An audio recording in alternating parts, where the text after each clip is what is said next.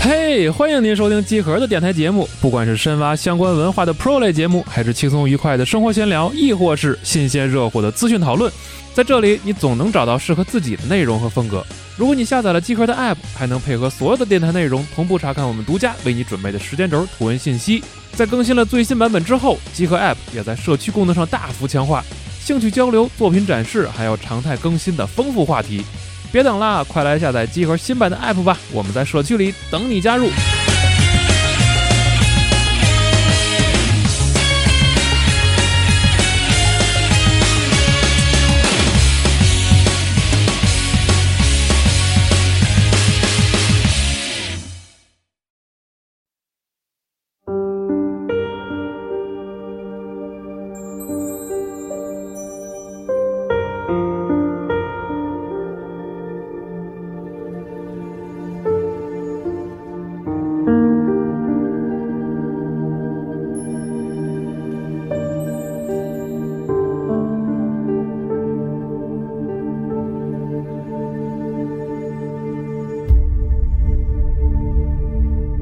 深海半生漂泊，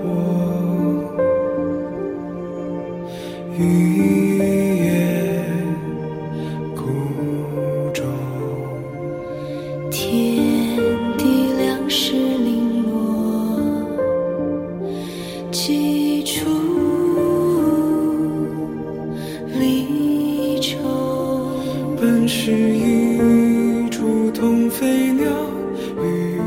生无大家好，欢迎来到我们这周加更的一期啊，哎，额外的节目，EA 节目。哎嗯哎，我是今天主持人龙马。我是四十二，我是老白，哎呀，你临时攒个活，这属我于是是啊替这个西欧代班的，哎，对，西欧今天本来很想参加这，不是哦我带，班吗？嗯咱我们俩都是。我也是带班啊 。啊， 咱仨给他一人带班对是，咱吧？仨给他一人带班。哎他本来特别想参加今天这节目，就然后他开会去了。加更这节目呢，也是因为着急嘛。我看这个黑神话哎，新的呃两段儿算是演示吧，嗯我觉得不叫 PV，叫演示，它直接应该是拿游戏中的片段。呃，一个六分钟的剧情，对是时机，一一段演出嗯对，一一个演出，然后还有一个八分钟的，就是游戏的过程的演示是啊，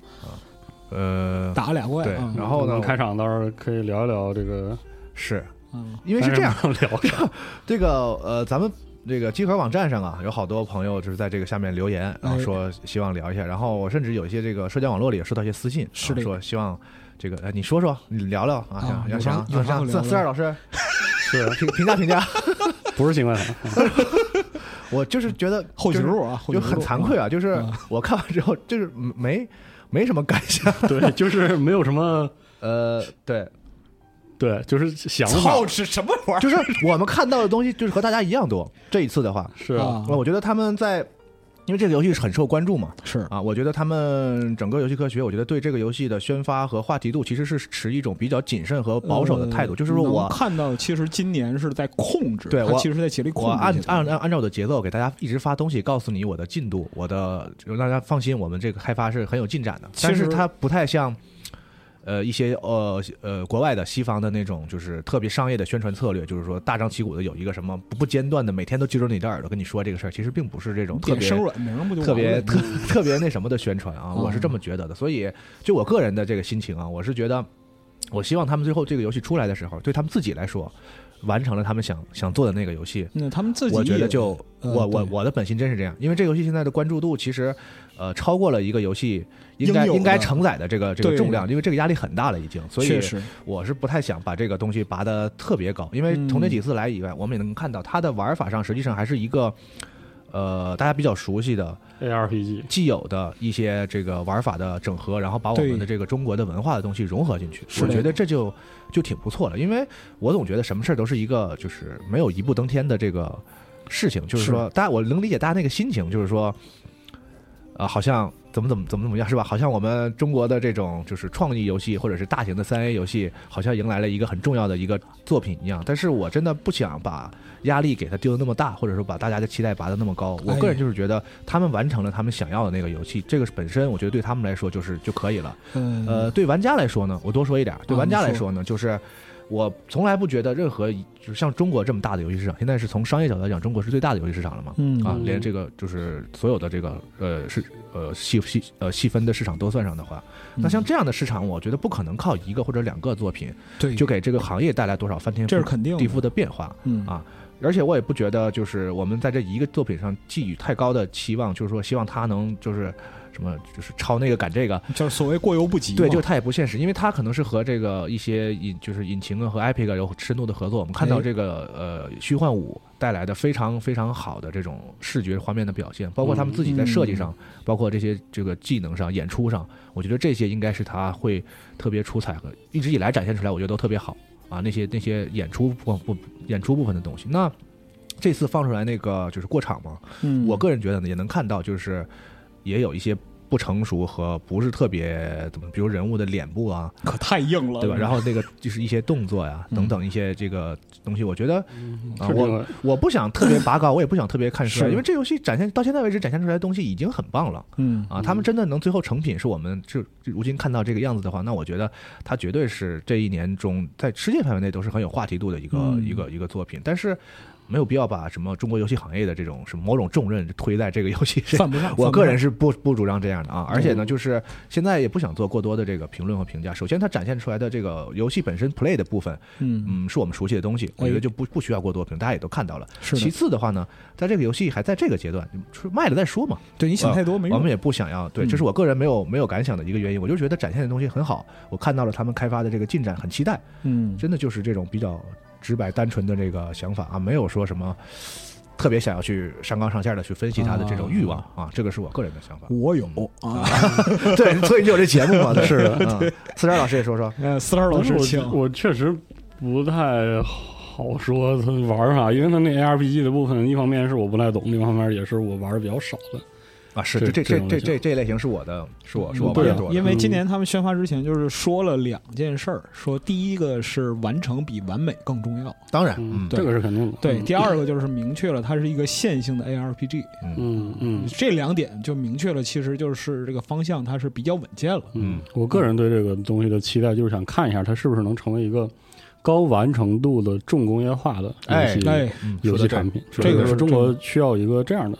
游戏产品，其实这个特我好。我个人体验是什么呢？就是去年嗯去年八月二十号宣发那个片子嗯，太好了，嗯，第一次的时候，对，啊，哎，不第是二第一次的次时，候第二次就打是吧龙的那个是吧，对啊，那个片子就是太好了无论是确实节奏还是内容还是表达都太好了，嗯好到让人害怕。 我觉得这个游戏的呃纯玩的部分的最下限，可能也跟就是反正我心目中的想法期待吧，就是这个游戏能达到当前市面上非常非常多的那种。 因为引擎或者是技术能力，所以表现力很强但手感很一般的啊，魂类游戏能到那个程度，我就 比较满意。因为目前来看，这个游戏的这个游戏的表达的部分可能会非常好，嗯，嗯所以这个部分好就就挺好了。因为别的部分我不是抱太大希望，而且说实话，从现在的片子看不出来，嗯所以就是说，今年它在那个画面啊、技术啊，包括游戏性上各方面，就是你能看到它很清晰的有一些瑕疵，嗯嗯反而放心了。这反而说真实明了啊对，这说明它是在对很扎实的往前推进。嗯嗯而且就是它每年放片子，每年八月二十号放片子都为招人。嗯哈 啊，就是今年他是把吗片子放出来，然后他招那个就是那个动画，就是表情表情动画师、高级动画师，嗯然后就是那个高级资源绑定师去那个做就是那个大型的三 D 资源的统筹嗯，感觉还写作呢，啊。对，我估摸最少还得两年，他还得再发两年片儿，是吗？有可能哎呦差不，多。嗯那行吧，嗯，反正就大致上来讲的话，就表面观点，它其实就这样啊嗯。但是就是促使我非常有这个表达欲的这样一个需求是，就嗯仔细分析这两篇，因为就是你这游戏科学这个团队吧，他的他的那个 team leader 就是冯骥老师啊，他非常坏，您这是够可以，是啊他非常坏，就是他老师很坏，冯骥老师很坏你这，是他他你是哪会把头的那个就是很多东西就藏在文本里边儿，嗯就他想表达真实意图，嗯就是你看这个东西呢，就是其实你能感觉到你得到一些信息量，但是呢，如果你不仔细琢磨，你又好像什么都没得到。哎，是这样的。我们这期主要是围绕着这个片子做一些解析你看去年说那个就是《敢问路在何方》哈，啊，是吧？那个也是 E A 节目啊，就是很冒昧，过度解读是嗯吧？过度解解嗯过度读，解非常过度解读，牵强附会的解读他世界观。过度解读是一种乐趣。啊哎，对，就是我我很欣慰的呢，就是说做完这期节目之后，游客没有把我们拉黑嗯，啊。今年可能可能给你个人拉黑了，可能我个人拉黑了，但是今年就很给面子，还来集合发视频哎啊，是可喜可贺啊。啊，感谢在这儿感谢对团队表示感恩感谢啊，感恩啊。 所以呢，就是接下来我们这边关于这两段内容的一些文化方向的解读，嗯跟去年的逻辑是一样的，嗯，就是没有跟游戏科学做任何方面的沟通，没啊，有沟通甚至连字儿都是自己听着然后写下来的。嗯单方面的擅自的，哎，解读胡鸡巴猜啊对于创作意图的一个极致冒犯嗯啊，不负任何责任。然后，如果和就是说哪些其他的解读撞车了啊啊，这个就不是有意为之嗯，嗯， 啊，因为就只能说对方是英雄啊，英雄所见略同。哎呀哎 呀，哎呀，大耳 刮抽，啊这样啊，对，也犯不上就是说说捧怎么个捧法，因为游客真没给钱，行所以你也不就不用上那么多 buff 了，就那是必须得上，你知道吗？你上多接少人都骂你，你就对 说吧，啊还有对图一乐呢，图一乐还有念经，嗯就比如说那个什么，这个这个很经典的念经，就是踏上取经路比抵达灵山更重要。内容行业是个挣扎的行业，因为做内容的人永远克制不住表达真实的自我嗯，嗯啊。说好，哎，那个出于对游戏项目和艺术创作的尊重啊，集合本期黑人化节目里边谈及的所有内容呈现、文化概念、思想联系、哲学观点及其延展啊，都基于公开释放信息得来。嗯好，这期节目呢，不代表任何游戏科学官方团队以及这个《黑神话：悟空》这个游戏未来呈现嗯意见指导、嗯啊，就完全是我们自己胡说啊，嗯说的完全不对，大家不要当真。嗯，这 buff 上全吗？可以了可以可以了，了，啊可以可以了开始啊了，我已经有点烦了。 烦了是吧？啊，嗯那开始了啊，白英雄您来了，请上手，啊请上啊，手，行啊，就是首先那个开篇啊，就是我们开篇听的这个曲子，实际上就是这回两 PV 里边的那个主题曲有个歌嗯啊，戒网啊，就是不要上网了。嗯，是我也以为是个什么对公益歌曲呢啊，是吗？是， 但是仔细听好像不是那么回事儿。是嗯啊，其实就是说，看着这个 PV，就是看了第一遍，嗯，心有灵犀啊，微微一笑，就是吗作为一个中年人，你知道吗？真的吗？又来这又来这套，哎呀哦真是真事儿嗯，倒回去又看了一遍，非常开心。那您细说说怎么回事？就所谓是庸人气短，红颜断肠，山高水远，天各一方。好家伙，哎，这是这个 PV 的主旨。是吗？来劲细说，哎，就是为什么说中年人非常对这个东西非常熟悉呢？是因为他开篇里边儿看到了桃花和女妖精。嗯，怎么着呢？哎，嗯这个事儿的主角是什么呢？联系到后边的蜘蛛精，他说的其实是另一段公案，就是周星驰的《大话西游》。好是吗？哎，嗯他表述的其实呢是周星驰这个《大话西游》里边被忽视的一对儿很别扭的夫妻，哦，就是二当家的和春三师娘，没有忽视啊，是吧？其实是被忽视了。是吗？嗯啊，对，那两个演员都大家都非常喜欢，最是演员没有问题，哦但是就最后就对于结局交代，就是你考了个状元，这个我们后边说。哦这个《大话西游》对于我们中年人来说呢，就是很重要的文化元素啊，因为这个就是在我年轻的时候，嗯，任何年龄段大的话人西游太好看了都吧，喜太好欢看了都喜欢这个片子，我就是说这个嗯电影啊，它其实就命运也很波折。刚出来的时候就是九五年嘛，啊，九五九六年的时候就出来，票房很惨。对，是周星驰比较滑铁卢的那种票哎对票房，对啊对因为他之前的片子都是票房都是很有保证的，是嗯但是到了九八年之后，就对电影后现代解构这这一部分兴起来了，嗯，突然之间就就火遍是当时的它是从中。互互联网中文开始互联呃网第一就是一点零时代的互联网对，开始，嗯而且就那时候很多讨论基础是建立在大学 BBS 上的，哦就是像北大 BBS 啊、水木清华啊。嗯但那年代其实还有什么租光碟呀、然后还有啊电视、电视的电影频道啊也会播，那个我觉得这些都有很很好的这个就是我记得特别清楚，就是电影频道是九七年春节第一次播《大话西游》两嗯部，就是他在院线上是是失败了惨败。啊啊，但是他在其他的地方成为了经典。啊、对就是、嗯当时我就看我说这个片子怎么可能有怎么可能会没有票房呢？就是要啥是有啥，就是那属于真要是娱啥要娱乐性有娱乐性，要哎深度有深度，是吧？啊！然后就大量台词在两千年前后流行，什么是曾经有一份最珍贵的爱情啊，是是是是类似于这种陈年老梗，听吐了都。 听得恶臭，就是这种啊。但我们今天不说这些老梗，因为说的是那个被忽视一对儿，嗯是就是是二十当家的春三十娘。嗯开篇那个桃花其实讲的是什么呢？就是春三十娘她不是蜘蛛精嘛，嗯嗯，在这个《大话西游》里边登场亮相，一句话非常牛逼。嗯，桃花过处，寸草不生；金钱落地，人头不保。嗯，天下第一女魔头属于是是啊，但是这个时候还没有人知道她真实身份嘛。嗯，晚上被二当家上了迷药，然后现了原形嘛。春三十娘这个名字其实是从黑泽明那个春三十郎来的，哦 哦，是周星驰故意捏他这一点，哦，就是原来的日本间谍片儿拿了个名儿瞎就瞎逼用，他很爱这一套。嗯但是这个春三十娘选角非常厉害，选蓝洁瑛，蓝洁瑛，嗯，对，美貌可以说是美艳不可方物嗯，就以至于就是说后边莫文蔚和朱茵出了之后，这咋回事儿啊？是形成降维打击，属于是。嗯当时如果说谁能和他有一比，邱淑贞，嗯也就是这个级别。为什么选角要选他呢？非常对，蜘蛛精在《西游记》里边的原作就是一个燕子，哦，怎么去形容它呢？说比喻香油盛，如花雨更真，柳眉横远袖，潭口破樱唇。么钗头翘翡翠，金莲闪绛唇，却似嫦娥临下界，仙子落凡尘。注意，这是个妖精哎，嗯，嗯就夸到这个离谱的程度，是的，拉满，可见美艳到什么程度。所以说，就是蜘蛛精这个颜值，当时这个战斗力跟嫦娥是五五开的。嗯嗯，嫦娥就是认为是这个顶天儿的嘛，是吧？对，啊，就是天花板。对呀啊，就是顶级广的寒仙子嘛，你是再漂亮能漂亮哪儿去？对呀，对嗯蜘蛛精在地上，它作为一个地仙儿或者说是妖精，嗯它嗯就能到这个程度。嗯，天有嫦娥，地有蜘蛛精，是吧哎，差不多是这意思好家啊。然后在这个 PV 里边儿，你看到后来，你就会明白来了他是个猪，嗯为什么呢？因为这里边有几个称呼明确了他的身份。 嗯，第一个说就是来这个玩意儿，他很阿杂阿扎，阿杂，哎，阿杂。然后呢，就是后边小妹妹形容他就是蠢丑、嗯，哦，很笨，哦，因为在《西游记》里边从来没有说形容猴笨过，是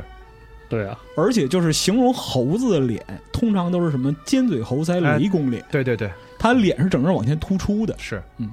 但是朱能啊，啊，他在《西游记》里边是一个什么样的状态呢？说卷脏莲蓬吊搭嘴，耳如蒲扇显金睛，獠牙锋利如钢锉，长嘴张开似火盆，嗯，就是一个猪像，丑的一塔，而且他还埋汰，要不叫嗯阿扎嘛，是是吗？是的，而且就是八戒自己就平时也很随意啊，作风是的嗯散漫嗯，也不太重视个人卫生啊。整个《西游记》里边就洗澡都有数了。是，对，唯一洗过几次澡还跟女妖精洗 的，确实，呃确是实，嗯 还不错，实话啊嗯。说到说到跟哎，你看说到跟女妖精洗澡，这个中年人就来劲了，你知道吧？嗯你呀嗯啊，就是你来劲啊，啊我来劲了啊！你看，就是说那个《西游记》里边是怎么描述就是八戒和蜘蛛精之间的关联呢？啊，就是原作里边，八戒去探盘丝洞卓构泉，嗯，然后变成鲶鱼，在里边戏耍嗯蜘蛛精啊。这个事儿摊开了说，其实就是耍流氓得手了。嗯，具体的就东西别细讲了，就别细讲了不啊，能细讲 了，这个东西就是说那个电台没了，你知道吧？对对对啊，不能细讲了。但是你看，就是八戒去的时候说了一句话，非常的下流，哦，嗯就说女菩萨在这儿洗澡呢，待我和尚洗洗如何？这是原文啊，我我不让你别说了嘛，还非得念出不是来，后边那个就真不能说了你啊呀，嗯啊，后边那真不能说了，那干点什么一目了然，你知道吗？嗯，但是这段情节被套进了《大话西游》，嗯，原作的一对七变成了一对一，这个事儿性质就变了，嗯，就是原来呢只是耍流氓，啊，但是就是耍流氓变成既定事实之后呢，他就变成日久生情，你侬我侬。好，就是如果你看过《大话西游》上半部，就是月光宝盒的原作看过，啊，你就明白这个是怎么回事儿。但是呢，后来被成为梗、被人歌颂的，这都是至尊宝、白晶晶、紫霞啊、五百年情感什么这那的。另一对儿他有五相隔五百年，怎么没人夸他们呢？也有也有，少，非常少。二当家和三十娘其实什么都没有，就是那个三十娘在上一个时间线还死了，结局很好嘛，嗯啊，这至少，结局那纯属是一个附加的附属品，而且就是在这个过程之中有很多情感纠结没有解开。嗯，三十娘最开始的时候其实就是一个就是走错门儿的这样一个状态，嗯，始终看不上这个没有什么用的二当家啊。但是呢，最后夫妻俩生离死别的时候是痛断肝肠的。对他开始好像是一个就是这个错错误搭配的产生的一种喜剧效哎果，对想他想要这个，但后来发现但最后你发现是哎真这情，个这个设置还挺有深度，对嗯啊很啊真情而且苦情，啊，真情苦情，而且就是非常夸张的是，这个设计是三十娘生了唐三藏，嗯，就等于说把整个西游的姻缘给串起来了。啊是最后这两个人彼此认可，就猪和蜘蛛之间彼此的认可，是因为唐三藏，嗯，因为一个孩子嗯因缘结义啊，得此因果。最后你，但是最后他没有在这个就是因果轮回上给予一个合理的说法。二当家转世，然后中了状元，是那边两个啊豆腐西施豆腐西施啊，辛苦娘子磨豆腐，这是有点是问题，啊知，道吧？嗯我觉得还可以，就是就勉强一个交代，因为那时候所有人的情感还有就是关注度，其实都在至尊宝对和紫霞身上。这个设置其实是为了烘托对，他那边的结局是比较悲凉的，是啊，是一个比较失失落的一个那边惆其怅实的，哎，那边其实是一个尘世的圆满，嗯，嗯哦，对，但这一边呢，只能是说情侣暗淡分手，天各一方，然后附身在就是城头的夕阳武士，满足自己未了情，嗯这是他那个悲情的结果就。它整个是一个设计，它对是一个功能性的东西，但是如果你真的想一想，那条时间线上二当家三十娘那可太惨了，嗯是就是三十娘死在牛魔那个死在盘丝洞里，嗯，然后二当家抱着孩子浪迹天涯哎，啊，也是惨，非常的惨。就是因果轮回嘛，就是上一世对啊你们惨了，那下一世就是或者说你嗯幸福一或点者说二当家就是那个显了真身，变成猪八戒了，然后他取经去了，嗯然后蜘蛛精在盘丝洞，哎，三十娘就在盘丝洞就等他，嗯一直等。开始的时候不以为意，但是历经时装婉转，心里边就只有那点东西放不下嗯啊。就是你看这个二当家也没有什么文采啊，长得也不帅，脚底也没有痣，他也嗯不是天命人，是是吧？就只会跟他捉嘴笨腮地说说我们要好好把孩子带大，不能让他当山贼嗯啊，就只能说这种特别朴实的东西，这个才是真挚的感情啊。就那种就是被白老人白老师在二当家这个角色中看到了自身的某种我非常代入，某你知道种映吗？映射， 对，就是他代入不了至尊宝，但是比较能代入，我带个猪还是挺方便的啊。嗯就因为是你像说曾经有一份真挚感情摆到我面前没有珍惜，这属于荷尔蒙催动的话语，是嗯就是真正能够相濡以沫、彼此珍惜的感情是日子人感情，嗯，确实，同意，衣不如新，人不如旧。说前面说了很多关于这个就是《大话西游》的内容，想说一件事儿是什么呢？就是这首歌开篇这首歌，嗯这个是冯骥老师做的词，做的词。嗯啊，就我个人的观点呢，其实就是它是对《大话西游》当年的主题曲《一生所爱》来，就是这首乐曲来作为一个回应嗯是啊，因为就是对它做文本分析之后，发现它表达意图是一致的。嗯，而且就这里边埋了太多太多东西，所以说冯骥老师坏就坏在这儿，太坏了。嗯，因为卢先生当时就是说被刘镇伟讲这个就是五百年没有结果的爱情故事感动，嗯回去是在飞机上把曲子就写好了。他说他其实没记住到底讲了啥故事，没记住啊就记住这被一句话被一句话感动了，对，然后回去之后，因为他和太太那个唐书琛合作嘛，一个人作词，一个人作曲嘛，他回去就跟太太讲这句话，太太两天就把这词写上了，太厉害，所以就是一代名曲。从前、现在、过去再不来，红红落叶长埋尘土内，开始终结总是没变改，天边的你漂泊白云外，苦海翻起爱恨，在世间难逃避命运。相亲竟不可接近，或我应该相信是缘分。情人别后永远再不来，无言独坐，放眼尘世外。鲜花虽会凋谢，但会再开。一生所爱，隐约在白云外。好，天人永隔。哎，啊，讲的是这个事儿。所以我们要再次强调啊，相隔五百年没有结果爱情故事啊，不是只说给至尊宝孙悟空的嗯啊，就是好好，猪也有权利，对不对？是啊。啊嗯而且就是猪八戒，他为什么能够承担这个角色，是因为他在《西游记》里边是唯一一个凡心极盛的人。你看别人追求什么，就是得求大道啊啊，终成正果，人追求的都是动物性的快乐，嗯吃吃喝喝啊，一有点挫折，嗯不干了，分行李回高楼庄抱孩子，嗯就这样。就天蓬他本身在正传里被贬下凡，也是因为他在蟠桃会上调戏仙女是啊。所以呢，到正果的时候，如来都锐评他啊是如来锐评说：“你虽保圣僧在路，却有凡心，色情未泯。好，”说的非常直接了，就大概意思就是说，天天想的就是色色，你你不是你你每嗯天色色，然后就你要不是跟这团队到这儿来的话，早就让人滚蛋了，你知道吗？啊、但是呢，说了就念你挑担有功，有个苦劳，干活有嘛苦劳，啊嗯给了他一个什么职级呢？跟白龙马是一个职级，唐僧、嗯，悟空，佛嗯这个都是佛成佛啊，成佛。你像就是那个唐僧是得大执正果，旃檀功德佛是啊，嗯，就是大圣更不用说了，斗战胜斗战胜佛佛。但是呢，卷帘大将沙悟净拿的都是大执正果，啊，修金身罗汉。罗汉对，哎，再到猪八戒和龙马这儿啊，不是不是，哎，也 可以，也可以啊，就是一猪一龙。你你是哪位？我是猪，我是啊猪，我我是猪，你你你嗯别抢我都不啊配你当卷帘大将嘛？哎呀，那个唐僧开会去了，今天行吧，这 个那白唐龙那马唐僧也忒寒碜点儿，啊，龙马人家本身就是龙哎呀，啊，这是下方锻炼来了啊，嗯将功折罪。嗯，你看原作你也知道，将功折罪，加封八部天龙，等于是带着执政自己回家快活去了，是嗯，就回家当山大王去了，特别开心。只有八戒封了一个净坛使者，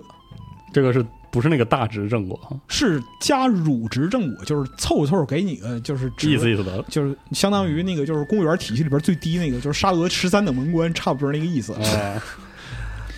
而且就是在这个《西游记》里边，八戒当场跟如来翻脸了，哦，说他们都成佛，如何把我做个净坛使者？如来怎么回应他的？非常的不耐烦，差不多得了是吧？说你什么？因汝口壮身庸，时常宽大，盖天下四大部洲瞻仰五教者甚多。凡诸佛事，教汝净坛。净坛是什么？就是你把祭品都吃干净了，完事儿了。嗯，啊饭饭桶饭桶啊， 说乃是个有受用的品级，如何不好？这如来说话也够损的，真是骂人有点狠，而且就说完这话之后，根本就没给那个猪八戒一个分辨机会。机会接就这样的啊，接下来就是给他上眼药，你知道吗？接下来就加封沙悟净、卷帘大将、大执正果、金身罗汉，哦哦， 我天，就意思就是说你别闹，你他妈本来就不受待见。这里边其实特别重要一点，就是因为八戒有烦心，而且烦心不泯，所以说你知道带着个人情感进体制吃大亏。啊嗯就联如果说他这时候就是没有得到好的职称啊，然后联想到自己抛弃老婆孩子，那心里就更难受了。是，所以说戒网说是这个事儿，你知道 吧？哦是吧？哦啊，共鸣了是吗？哎。这是老白的意见啊，啊，啊，我的意见，个人观点啊，冯骥老师听了不要给我发刀片啊！虽然我有很大可能是这个游戏发售的时候应该给大家发刀片嗯啊。接下来就给你拆解一下《戒网》这首歌啥意思。它看起来呢，就是一男一女两人对唱，对唱啊，互相接话，但其实你要仔细一看是各说各的。嗯，嗯，因为两个人天各一方是遥相对应，但是都不可能得到对方的回应，嗯只有在某些地方心意相通。这夫妻两人是从分开那一刻起，沧海茫茫，天人永隔，你我都知道对方还在，但是几乎没有重聚的可能了，太苦了，特别苦。这是听过最绝望的情歌，而且就冯骥老师在这首歌歌词里边就各种炫技啊。我们把那个就是这个整首歌歌词贴在时间轴上，因为重复一遍太费劲。嗯他们俩在执子之手为我何求这个阶段之前，都是各说各的，只有到最后夫妇心意相通，才共同共同得出一个结果，而这个结果可能就推进接下来这一个支线故事啊哦，嗯。就是这里边用典和化用的内容信息量特别大，所以就需要根据男女的表达把它分拆一下。嗯为什么这么说呢？因为用典用的不是文本，嗯，嗯明白，嗯用的是这个点后边封装的故事含义，甚至是历史价值。嗯我们经常诟病说一些古风，古风嗯徒有其形，嗯，就是因为它形式上你可能用古词、用古字，但是这个东西堆砌起来没有意嗯堆义。砌嗯词词词词语啊，哎，堆砌词藻，你说那个那个曹操那个《短歌行》，嗯总幸甚至哉，歌以咏志，嗯他他意思是什么呢？说我要表达我的意向。嗯哼。我说老骥伏枥，我不是夸这马，这马老了有什么用啊？确实，我要说的是烈士暮年壮心不已，啊，要表达我的志向是这么回事儿，所以用典是这么用的。所以就是接下来我们进入这个拆词儿发刀的阶段啊，这个词儿真是越拆越绝望，相当的绝望。从男的开始说啊，男的先唱“山海半生漂泊，一叶孤舟”，从这儿开始用诗。一叶孤舟，哎，这第一句是来自哪儿呢？这个孟浩然的《宿桐庐江记广陵旧游》，原诗是什么呢？山明闻猿愁，沧江即夜流。风鸣两岸夜，月照一孤舟。建德非吾土，维扬依旧游。还将两行泪，遥寄海西头。这是他自己啊，就是远离亲朋好友，那嗯到了就是异土他乡，凄凉之情溢于言表。月照一孤舟嘛，嗯，你就是哦感觉是不是不是很就只有我一个人形单影只。嗯，穷穷绝力，形影形调。那这里边儿就是相这个就是思念的情怀，就借物来比喻了，表达是什么？我很孤独。接下来，本是一处同飞鸟，这个话用的是什么呢？夫妻本是同林鸟。但是呢，一般的俗语是“大难临头各自飞嗯是”，但这个后边接的是“余生无所求”，哦意思就完全转过来了。而且呢，他确定了一个身份，就是说不是情侣，不是没有名分的，啊，是已经是有名分、有事实的夫妻了，而且这个小日子过得相当不错。咱俩在一块儿，就是这辈子也不用再奢求什么了。嗯，那既然已经到这个程度，为什么后来还是分开了呢？嗯一定另有原因。这里边要说到这个歌词里边最怪的一句话，哦因为这一句就是除了这句话之外，其他都是你从诗词歌赋里边能找到的点，嗯只有这句话找不着嗯。这句叫“清泉无垢倒映着我的心”，嗯你从句式来看，这句话也不对劲。在整个的这个歌词结构里边，这句话也不对劲，因嗯为它是一个现代句式，是对啊，对我刚要说，这听着是个现，现嗯，它很突兀。对所以说呢，到这儿我要开始装了。啊，听 说哎请装，它是一个 佛家公案，呃，世尊说法嗯哼的一个公案。嗯清泉无垢这个事儿是从谁从佛那儿问出来的呢？是文殊菩萨。啊，嗯有一部经书叫《佛说长寿灭罪护诸童子陀罗尼经》，嚯很长。嗯说世尊说法，文殊呢就在这个说法的场合上嗯有话要问，他就问世尊说：“那个一切众生于生死海中造下种种恶业，那么大伙儿就在这儿遭罪，生死轮回啊，嗯六道不停的轮回。说虽然能够得到人身，就是说侥幸没有进入就是畜生道、恶鬼道，嗯，但是就是人间道它也充满苦难呐。是啊，是虽然得到人身，却得短命之报。如何可以令一切众生消灭一切恶业，使寿命增长嗯啊？但愿世尊为他们说长寿灭罪之法。世尊一听说文殊，我理解你的意思，你是大慈悲无量，泯念一切罪苦众生，为他们问长寿灭罪之法。可惜呀、如果我把这个事儿详细的说出来呢，大伙儿做不到，要太难了，做不到。嗯，就文，但是文殊的意志非常坚定，就是重整衣冠，问那个世尊说：“世尊，你是大智慧之人，是天人之导师，无所不能，无所不知。今天你一定得说，就为了天下苍生，你必须得把这个事儿说出来。”然后世尊一看，就是这个气氛已经到了啊，那就说吧，那我说吧，他说的就是无垢和清泉。嗯这个无垢是什么呢？就是佛家有三世，嗯过去、现在、未来。嗯那这三世。所以世尊就说呢，过去世时有一个世界名无垢清净，其土有佛，号普光正见如来，因供正遍知，明行足善事，世典解无上士，调御丈夫天人师佛世尊，就是一屋住不下这么些人啊，但是就是都是同一个人，啊，对，啊为无量无边菩萨大众，就是这个佛嘛，哎，是佛，恭敬围绕。这个无垢说的其实就是净土，嗯啊，所谓净者，即清净无垢矣。啊，为此国土，其受有乐无苦，其行有善无染，嗯乃是庄严净妙、无上清净之一处。其实是一个理想的这样一个状态，啊嗯天堂，那是一个就很天堂的地方。但是这个天堂里边有没有矛盾呢？是有的，嗯就是这个天堂里边的众生也不是个个都能够证得正果。哦，极乐净土，哎，那么这个世界里边有一位女性叫做颠倒女子，嗯名字就叫颠倒女子。哦，就是无常鬼使已经来了，要抓他去地狱，因其犯下恶业。哦，但是呢，他在就是无常鬼使来之前，及时的就找到世尊，嗯说我要忏悔恶业，想要超脱轮回。世尊一看，说你这个事儿有点麻烦，不太好办。你事儿有点大。你事儿有点大。为什么呢？说你犯了忤逆之罪，哦，忤逆的罪业。这个忤逆其实就是佛家的，就是难以超脱的罪业。一二三四五的那个五五，啊嗯对，一二二三四五，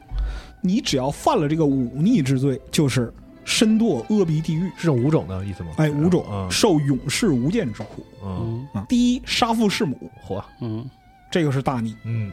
第二，杀婴杀胎，就是杀自己的孩子。杀孩子，嗯包括说堕胎的时候，就是如果说胎儿已经成型，手足耳目俱全，嗯哦，这算杀人。嗯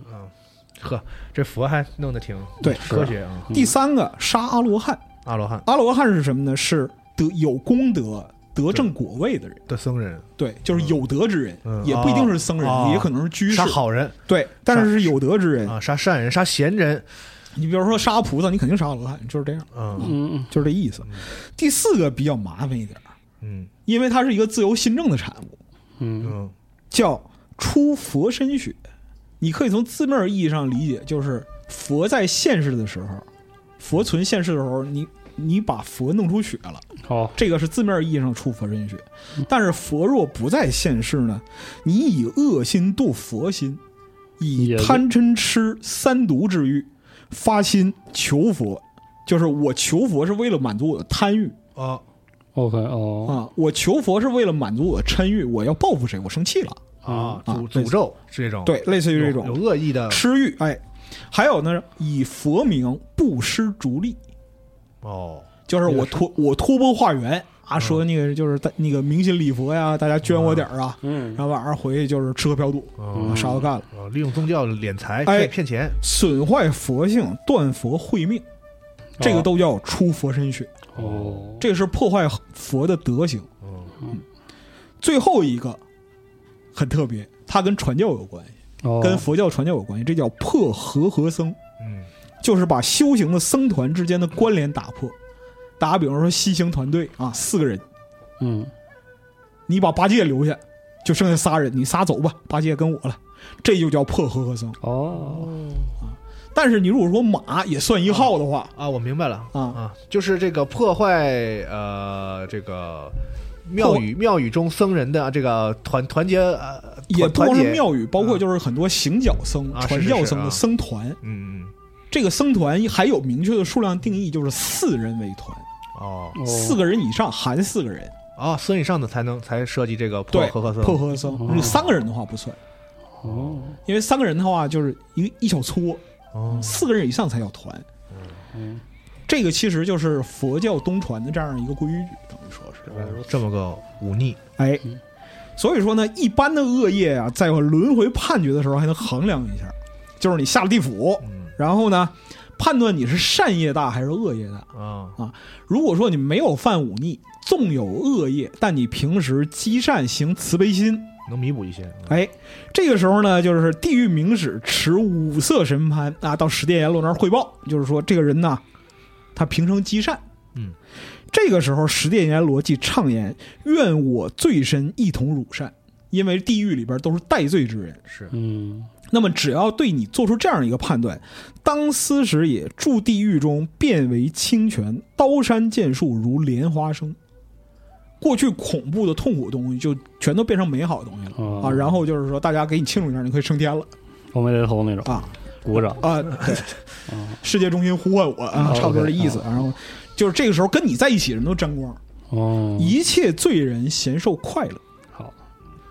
但是如果你犯了忤逆里边这个大罪，那就都没戏了。哦就明史无常呢，会带着一个黑旗来，好好就说此人断不可恕。然后阎王一看，哦，小黑旗儿下阴间吧，哦这样，这就是永世遭受劫难。嗯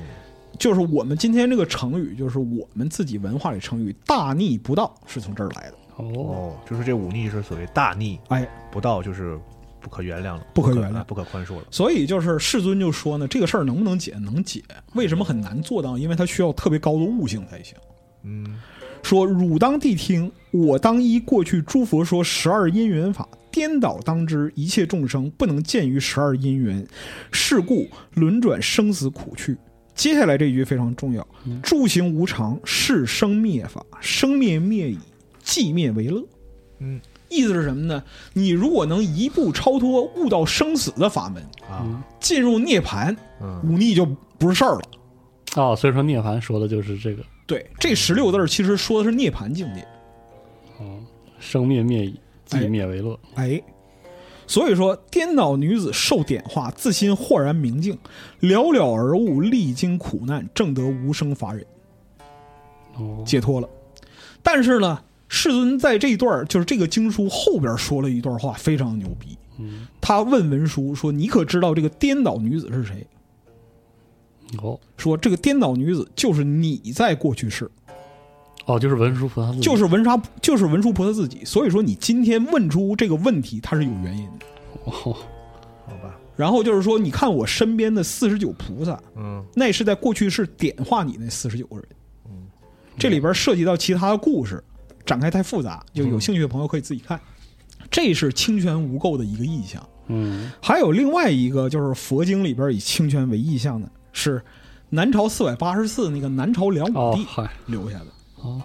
因为什么呢？他召集九位大德高僧嗯，为超度自己的发妻西辉西皇后。嗯，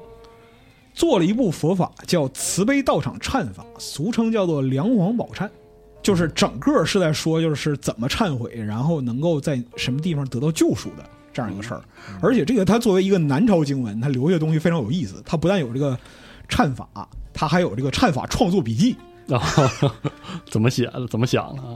就是讲说为什么要创作这个东西呢？是因为西皇后啊，她虽然是一个很厉害的皇后，但是嫉妒心很强。嗯，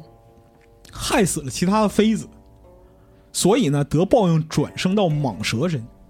嗯，就是说你是皇，就是皇亲国戚，转生为龙，但是给你转个地龙，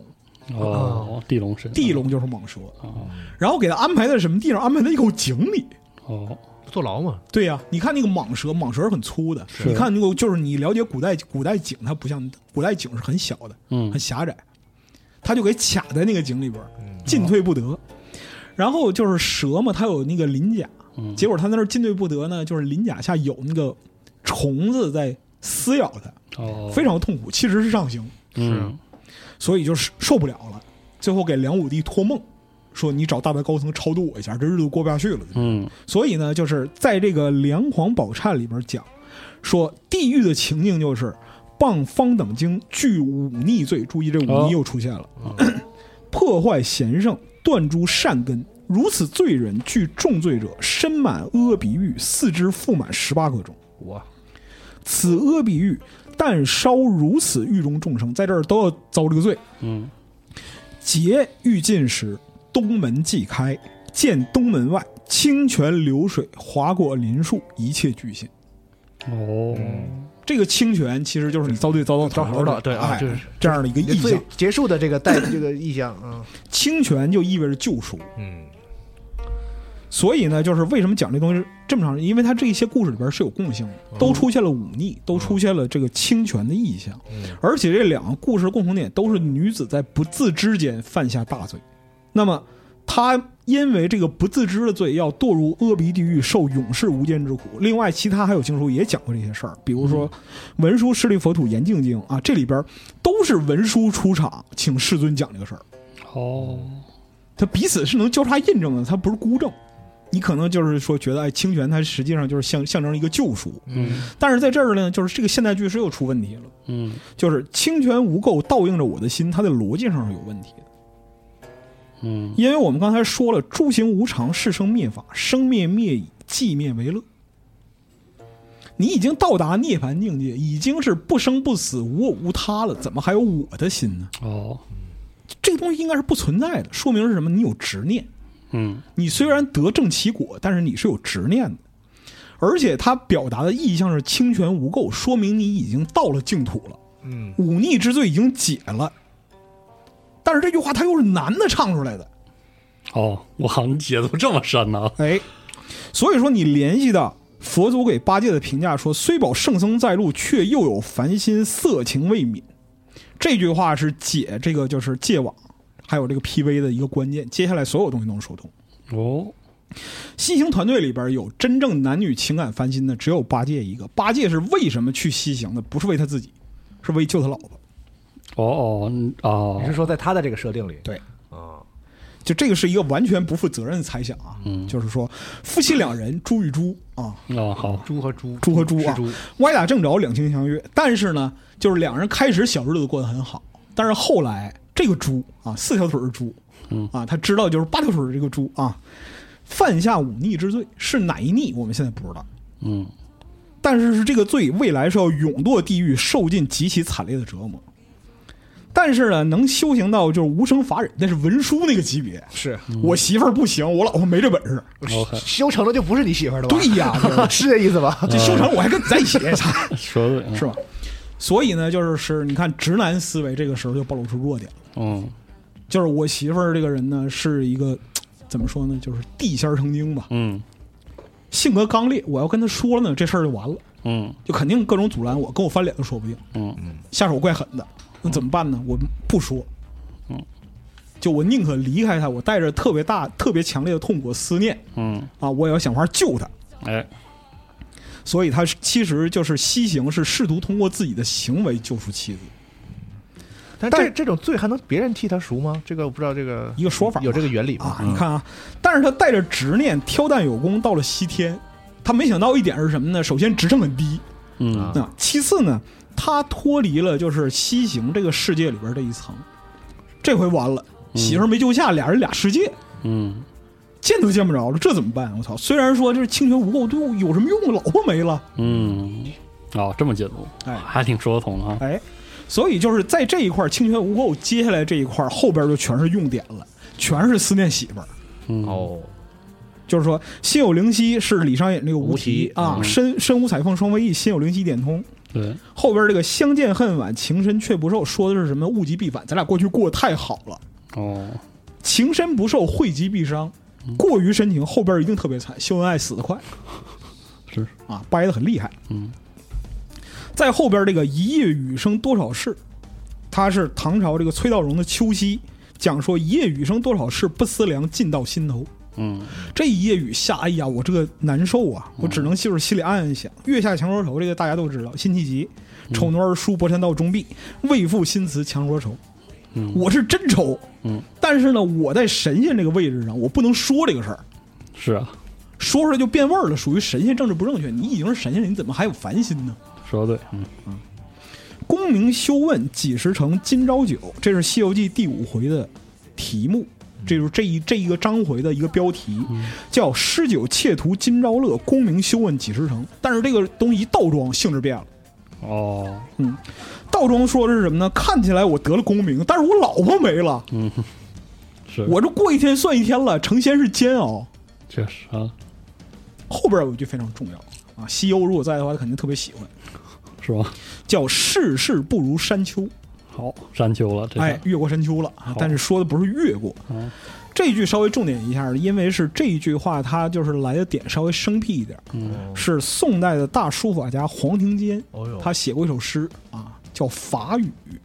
其实是什么？这个法语不是儒法的意思啊，就是嗯法语就是啊，法语外就是外法外，语啥？ 外语教教科书感觉 是，说这个法，他其实就是写首诗说人间之法，嗯啊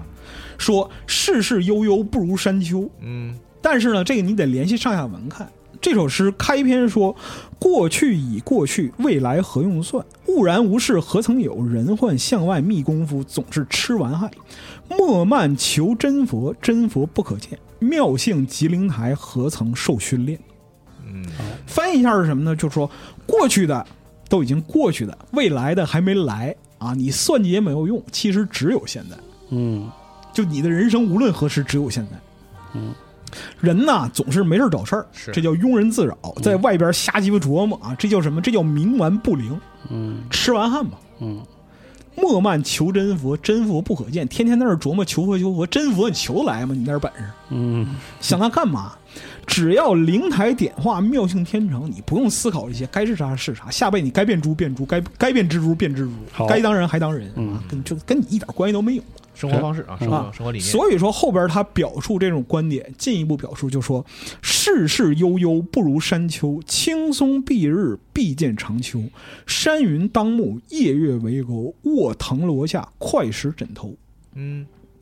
说人呐被世间的事物困扰。你看看那那小土包子，嗯一声不吭，但是什么脑袋上面长青松，平时给它遮阴凉，山间有流水，日常清爽。哦，云彩就是天幕，弯月就是吴钩，有藤萝做遮蔽，找块石头垫着脑袋，夫复何求？嗯你还想要啥？还有比这更舒服的吗？能活就行。哎，不如山丘啊，不如山丘。所以《法语》这首诗最后结的是什么呢？生死无虑，更复何忧？月水无形，我常之宁。万法皆尔，本自无声。注意，它跟佛那个就是涅槃的那个偈子是合上的。嗯兀然无事做，春来草自青。说生死我都看开了，愁什么呢？是的，天上有月，地上有水，月有圆缺，水无常形。本是自然，俺也一样，哎，说的对，俺也是自然的一部分，俺也一样。嗯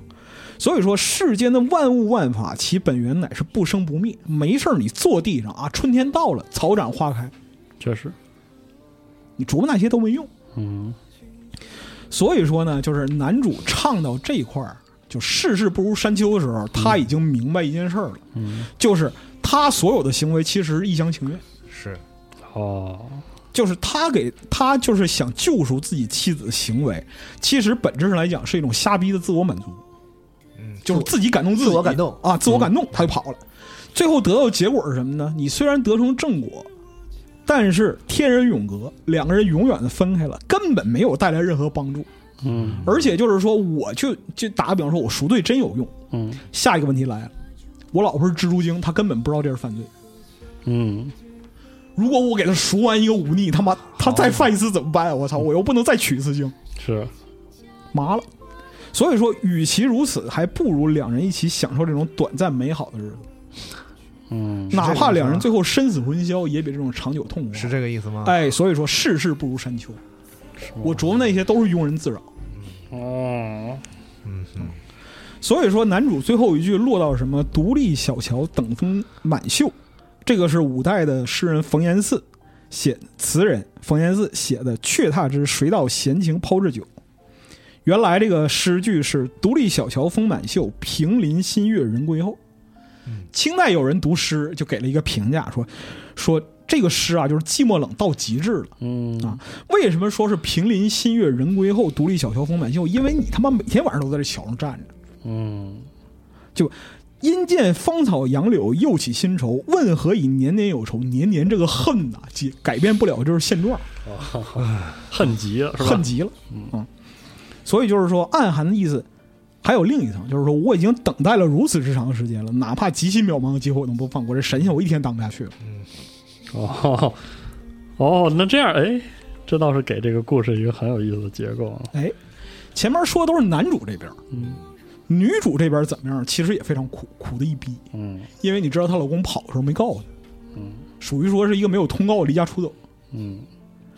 那么，因为没有原因，所以他怀疑自己做错了什么。但是在他世界观里边，他本来就没做错什么，因为天生蜘蛛精嘛，嗯，是就这些事儿他是动物本能嘛。嗯我做错啥了？所以说他非常痛苦。你再看女主唱词，嗯，攒起来这个事儿就更有意思了。大家可以在时间轴里再看一下这个原文啊。哎，你要看女主的情感，其实要注意她那个 PV 里边女妖精之间的对话有一句非常重要，说有些事情不看对错美丑，更不论强弱输赢，都是机缘巧线编织的宿命。你我当时都未出生，不曾见母亲用过的刑。嗯这说明了一个问题，里边最大的大姐都没见过，就是说男主是谁。是哦院子里边都是孩子，你看前面，然后一个那个小蹄子、啊，那是类似这种。行行行行啊，是啊，小孩儿他要表现小孩儿不知世事那样一个状态。他虽然是妖精，的也是小孩儿。嗯最后还有就是没成人形的妖精，嗯在手上爬小黄蜘蛛。嗯是，这个事儿说明了什么？后边就能揭晓。哦哎，女主唱的第一句是“天地两世零落，几处离愁”。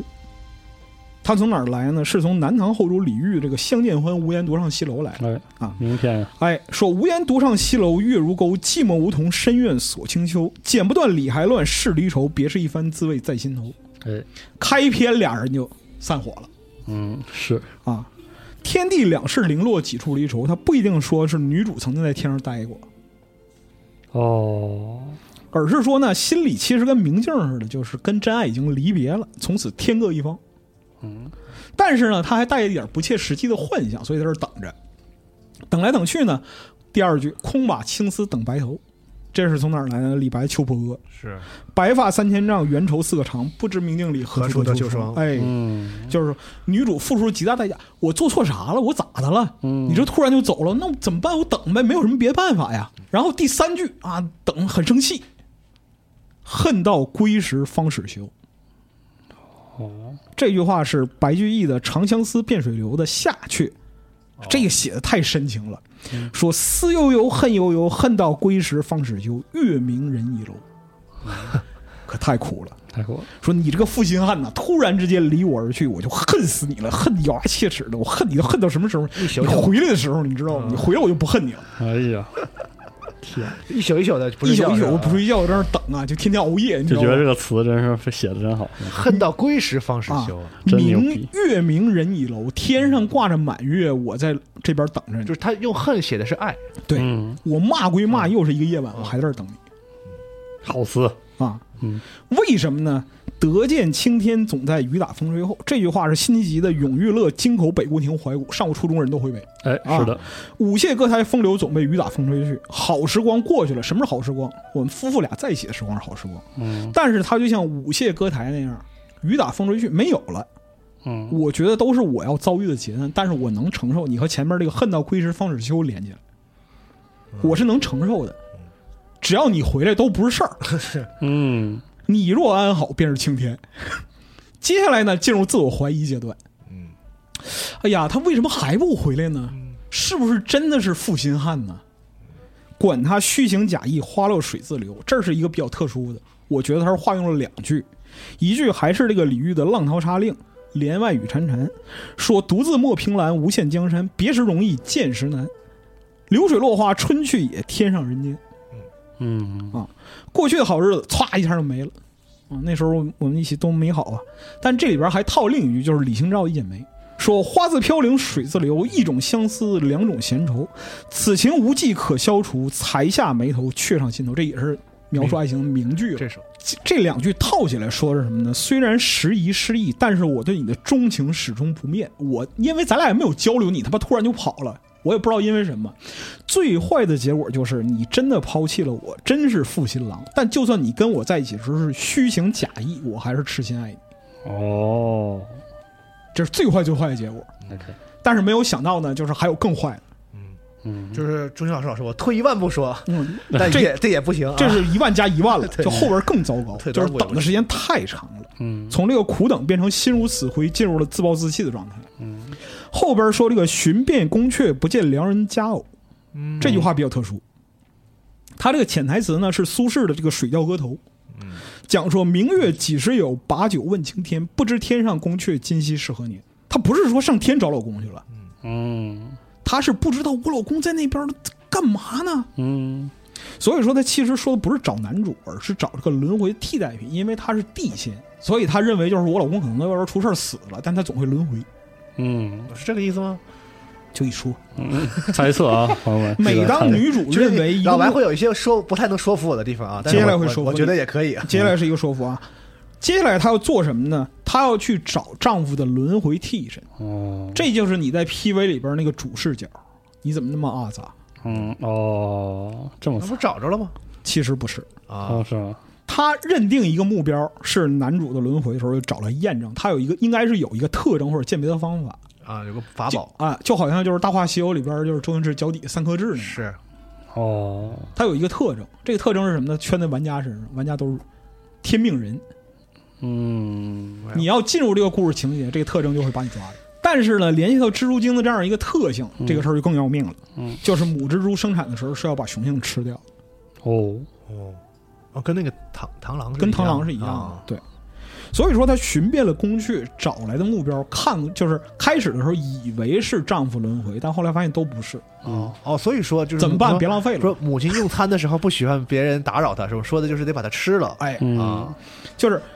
你看前面台词里边有说，反正是母亲的精元，嗯啊，吃了吃完之后，产子生下什么 PV 里边那些女妖精，哦一个比一个小，那他吃过吧？之前看来是就是吃过呀。啊，嗯，就是所以说里边最大的大姐也没有见过男主，你看小孩们都说，操，这他妈长，咱咱爸怎么看上这样人？嗯大姐就最通事理，因为年纪最大，嗯，就说你我当时都未出生，不曾见得母亲用过的刑。哦，反正不得吃了吗？嗯她就是第一次找目标，吃完之后生的孩子。啊，应该是行吧，就总体下场相当于什么？你看，就是《西游记》里边金蝉子十世转生都没过流沙河，嗯啊，到那儿就被沙僧吃了，是脖子上十个骷髅，十个取经人嘛，嗯吃十次啊。所以就是你看着那里边有几个成精女子，就是经历过几次，哦，还有一个没成人形的小蜘蛛。虽然这有点打破大家听了听得爽了，这点还是要说，我们现在是这个猜测的阶段。哎，嗯，但是呢，这儿就可能一触碰触碰到这个忤逆的边界了。他犯了忤逆里边哪一逆？嗯最有可能的就是他身为蜘蛛成精，他本身从动物性来看，说吃掉精元繁衍后代是非常正常的事儿，嗯，这是精怪的自然逻辑。但是他可能吃的是有修为的人，是是好人，嗯，是阿罗汉，嗯，是阿罗汉，嗯，所以犯了忤逆了。一旦进入佛法生死轮回，就要以此判对。你是法盲，不耽误你就是蹲监狱，知道吗？是你不懂法也得嗯男主我估计就是那时候知道这个事儿，但是就吃不吃无所谓，反正你脱生也是猪，对吧？嗯但是我媳妇儿遭罪，而且我他也可能那什么破和合僧嘛，就是也有这个可能啊。嗯这里边就说最有可能一种，是啊你，看就是《大话西游》里边当家说，就是为了爱情，就算你毁我容也是值得的，就是能付出的，你知道吧？嗯但是就觉得还是救媳妇儿最重要，直男思维上头了，嗯这个时候就先斩后奏，我就跑了，要不得要不得啊，嗯抱憾终生。这个媳妇儿性格又又他妈的特别强硬，嗯后边就说就是这个媳妇儿就有点魔障了，你知道吧？嗯，说红豆如何敢销售，更无一个肯回头。红豆生南国，春来发几枝。是的啊这个相思之苦如此的煎熬，我找这么多呀，我就按照这个特征找这么多，长得都挺脏的，怎么都不是你呢？嗯都是逗嘛，啊，搞得要发疯了。但是这里边其实还有延展思考是比较吓人的。就王维诗的后两句是什么呢？越君嗯多采撷，此物最相思。哦，就她如果吃人是犯天条，她老公跑了，她思念之情越浓，她吃的人就越多。多吃点儿，这啊，吃的人越多，犯下天条就越重，她老公就越白忙活，哦跑一次赎一只能赎一次罪，你让他连续娶四次，铁人也得累累傻了，嗯挑担是吧？十万八千里，嗯，再见了。嗯所以你看到就是最终结果，就是最后老太太出现的时候，那是最终的结果了。嗯就你从前面女儿们之间的谈论来讲的话，其实就是这个时候她的精神状态啊已经非常不稳定了按。说妖精也不应该老啊，所以就是说，这里边相思之苦煎熬人嘛。到这个时候，他精神状态其实很有可能是已经不通过其他方式又无法维持人形了。嗯所以就是那个把那个你的第一视角带进去的时候，告诉说哪些事儿你别刺激他。就是这个时候容颜憔悴，形容枯槁。这时候就唱词儿快结束了，最后只能面对现实说：“如醉方醒，原来情中不自由。”这句是陆游的《读唐人愁诗细作五首其四》，说：“我被情中不自由，等闲白却九分头。此怀岂读骚人事，三百篇中半是愁。”嗯，说你们唐人写这个《唐诗三百篇》呐，里边有一百五十篇都是说愁，愁说什么呀少说少了，我觉得啊，三百篇两百五十篇是愁啊。说你们真懂什么是愁吗？你们写这东西的时候都是想年轻、伤春悲秋。你看我随便过过日子，啊我头发已经白了十分之九了。那你放到女主身上，其实就是形容憔悴、绝望、无可奈何了。山清不如水秀是《西游记》里边第九回这个渔樵问答的点，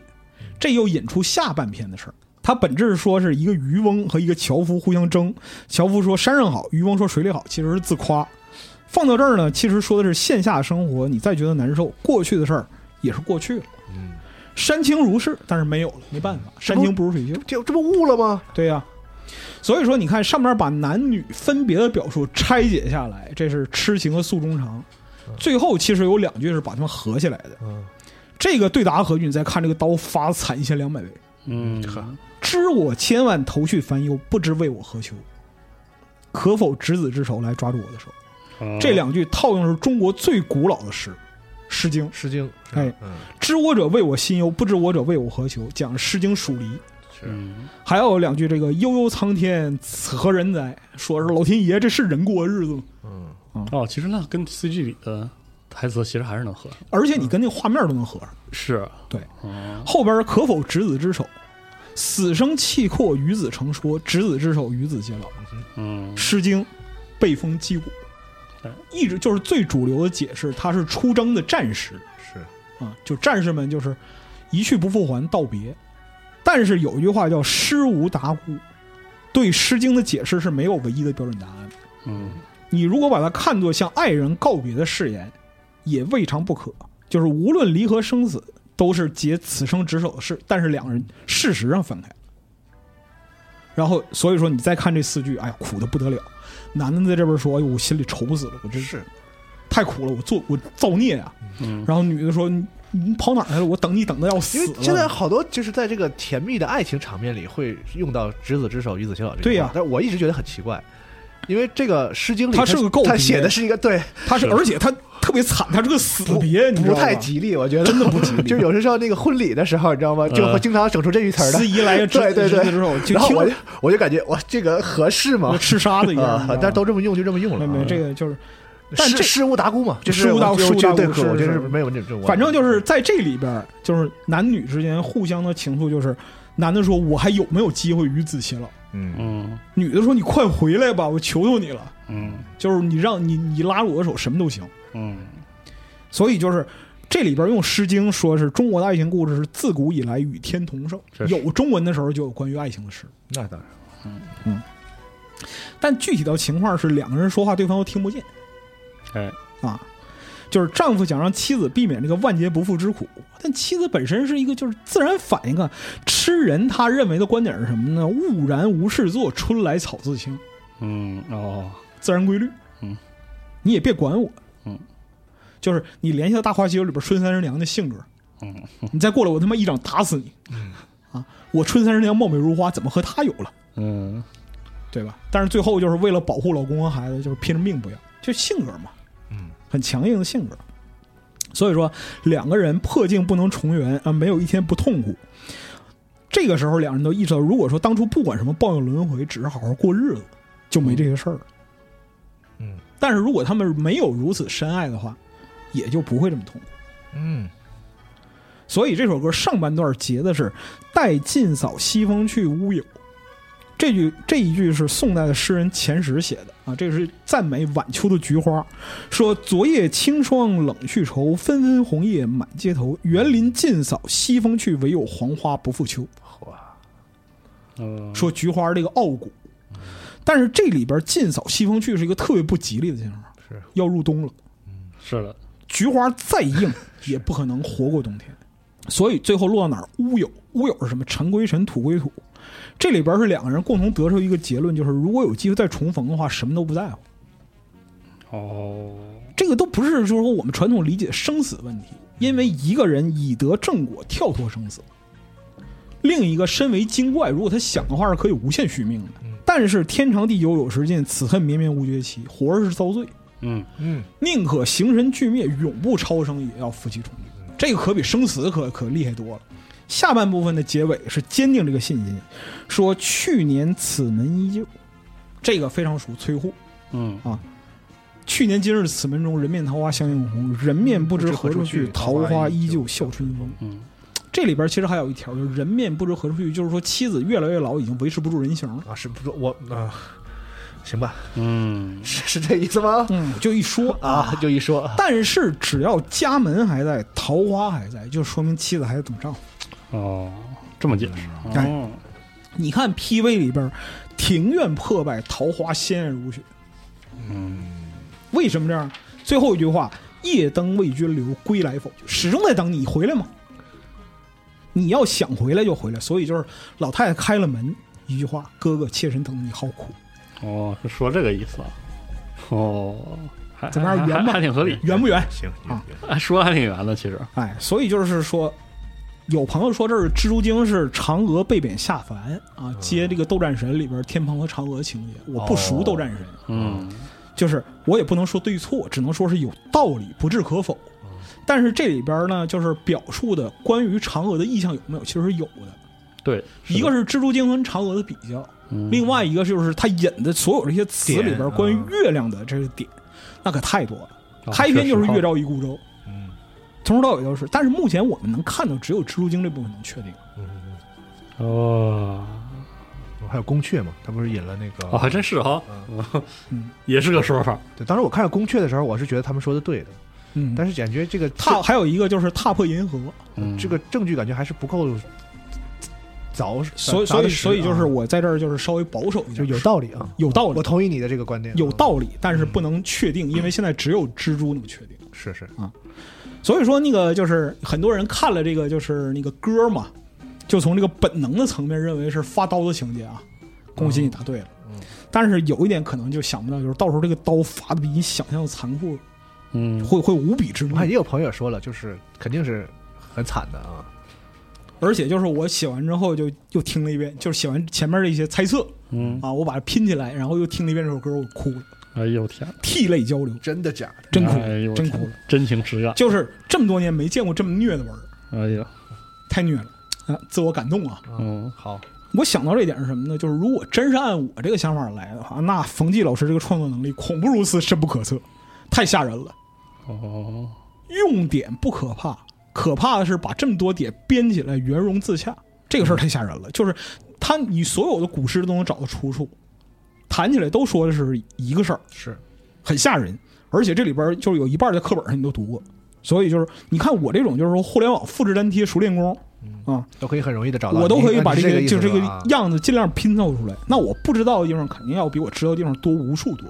无限多。嗯，所以说，就冯老师这个创作能力太可怕了，他可能还留着非常牛逼的东西，等着再再虐一次人嗯。啊，这都有可能，或者虐几次。而且，你按照这个逻辑来讲的话，因为我们都知道，就是主体是猴子，呃表现的是猪，那这是一个支线，这有可他能妈才是个支线，它不是主线，这很可怕。嗯，真厉害啊，嗯，另外还有一个让我流眼泪一点就是《大话西游》，不是说那个因为那个至尊宝的爱情嗯啊，是我想起了已经离世的吴孟达先生，就是二零一八年这个《流浪地球》首映的时候有一个亲友点映场，嗯然后就是我们都去了嘛，嗯我四十二当时还有札幌，我们都去了，然后就是老先生那时候其实已经就是抱恙在身了嗯啊，但是他的观众席完整第一次完整的看了《流浪地球》全片儿。非常激动，本来考虑他身体就是不让他上台站时间太长，但老先生跟那个郭帆导演就说：“说我一定要得说两句话。”他那场说的是什么呢？就是说这是我们中国人的科幻片，我对他特别满意。满意不是在科幻这个地方，就是视觉效果上这些东西满意，人人都满意，没有不满意的。我满意的是这部片子里边蕴藏着我们中国人对于感情维系的逻辑，把这个东西讲得很妙。说西方人讲情感是直白浅薄的，爱就是爱，恨就是恨。但是中国人说事情从来都是用含蓄的方式讲思念，思念是两个字儿，思与念这个事儿不一样。讲感情不是 emotion，叫情愫，非常的细腻。那逝去的人叫音容宛在，分开的人叫藕断丝连。就这些东西，所有的感情都不是直观之类，但你谈及所有的东西都是都是感情。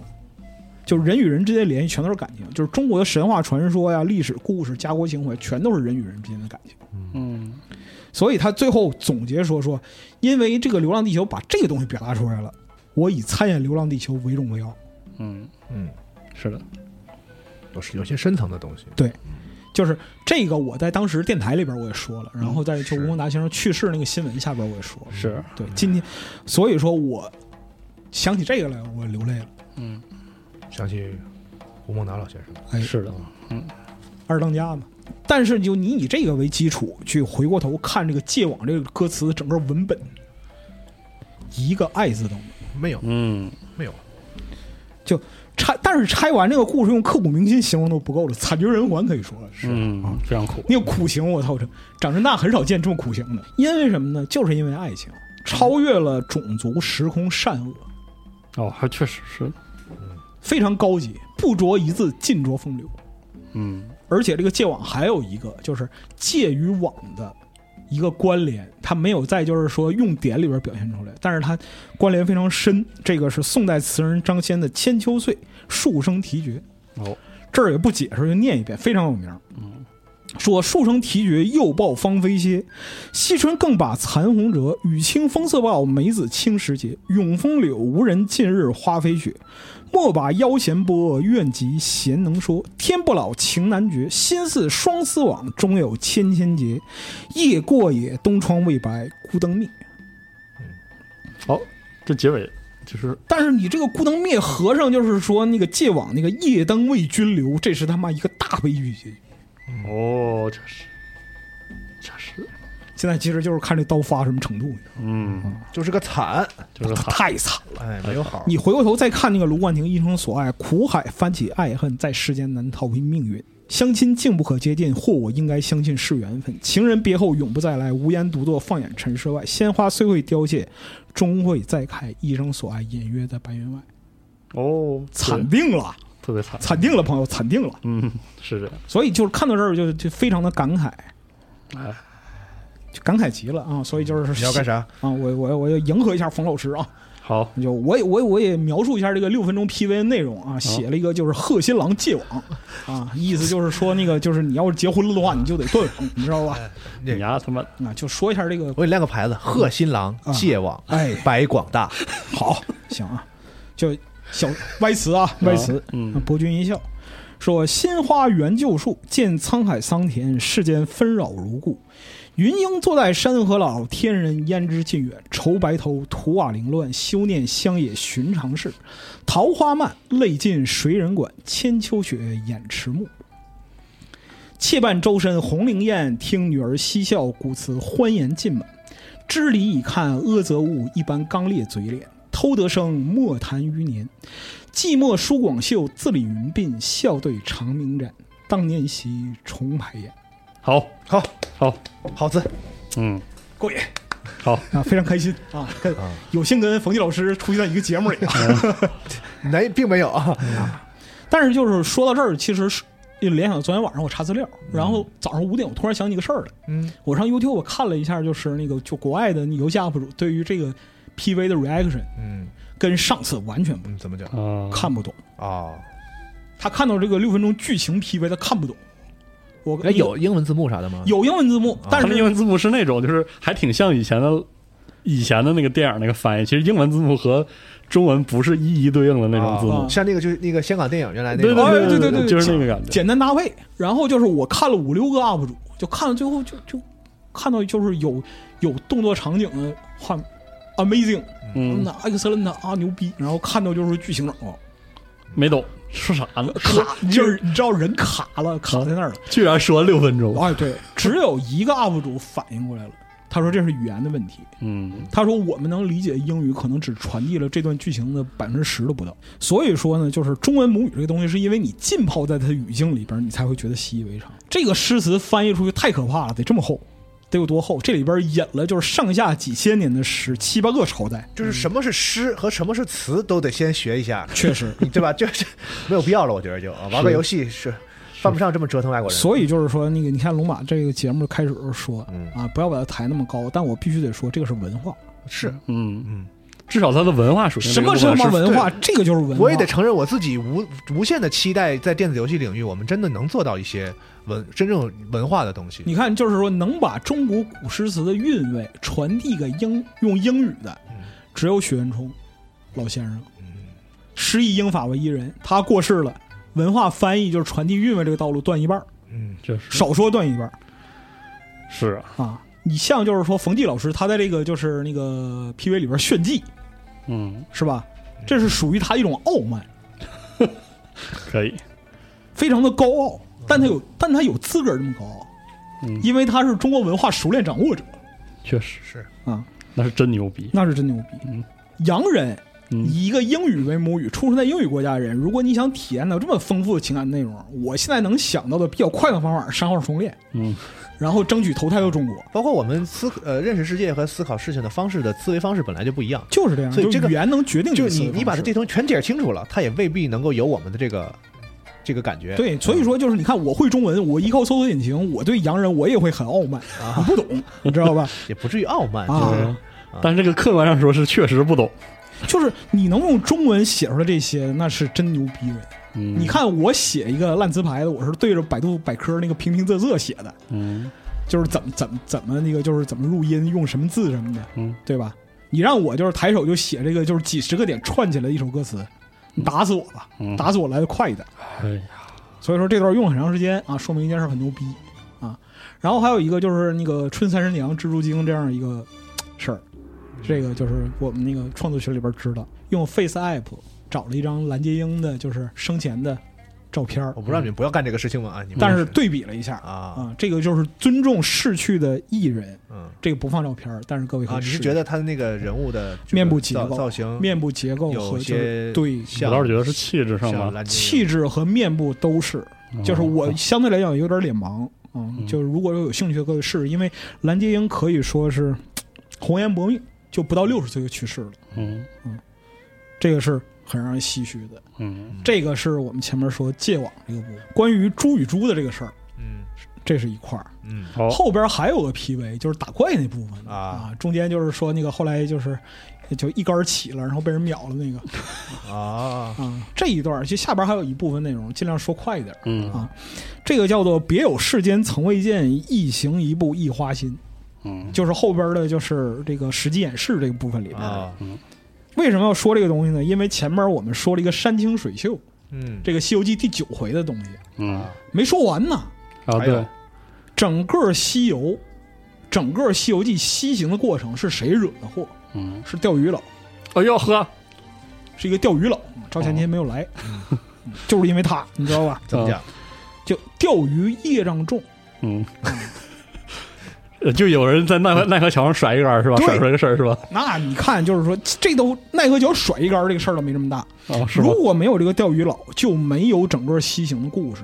哦也就没有就是猪与猪的爱情悲剧，哇塞，说这嗯么有没有深这么严重？太惨了。嗯因为这个渔樵问答，它是引发西天取经的一个很重要的原这因。教育得枪毙啊！那得枪毙都枪毙五分钟，知道吗？哦，这个第九回叫做什么？袁守诚妙算无私曲，老龙王捉计犯天条。听起来跟钓鱼佬一点关系都没有。但是这个开篇是什么呢？说一个叫张稍的钓鱼佬和一个叫李定的打柴佬，两个人一起到城里去卖东西，一个人卖鱼，一个人卖柴。嗯换了点钱，俩人在那儿喝酒，喝五迷三道，然后就是标榜往回走，好哥们儿。嗯这俩哥们儿还鸡巴贼有文化，你知道吧？属于说文艺青年，文艺青年去钓鱼，文艺青年去打柴，好，都是回自自己觉得有文化的人才干这种。回来路上就斗是嗯诗词，说什么叫就是说山清水秀，说的是就是我打柴好，山清好，我钓鱼好，水秀好，嗯说的是这个事儿。俩人以文会友，词牌抬杠嗯，罗马说的特别对啊，啊。蝶恋花，鹧鸪天，天仙子，西江药，临江仙，五个词牌，十首词，嗯是然后又洋洋万言的斗七言诗，嗯，斗得非常精彩，这儿就不赘述了。有兴趣的朋友可以自己看《嗯西游记》这个文学造纸就都在这儿这。是被劳动耽误了的两个两文艺青年 儿啊，你知道行吧？吧，啊但是说，但是这个两人斗口，最后这个钓鱼佬喝多了，对他泄露了天机，这个事儿泾河龙王就倒霉了。嗯为什么呢？他喝完了之后呢，就是在路口跟朋友分手的时候，嗯说那什么，我跟你讲，打柴不行，我这边钓鱼打窝，每天百发百中。嗯啊、知道为啥吗？嗯因为长安西门街上有一个算命先生啊，我每天给他一尾金色鲤鱼，他就传授我打鱼的方位。今天我东头下网，西头打窝，明儿咱哥俩大喝特喝，哎呀， 暴露了一个舅舅，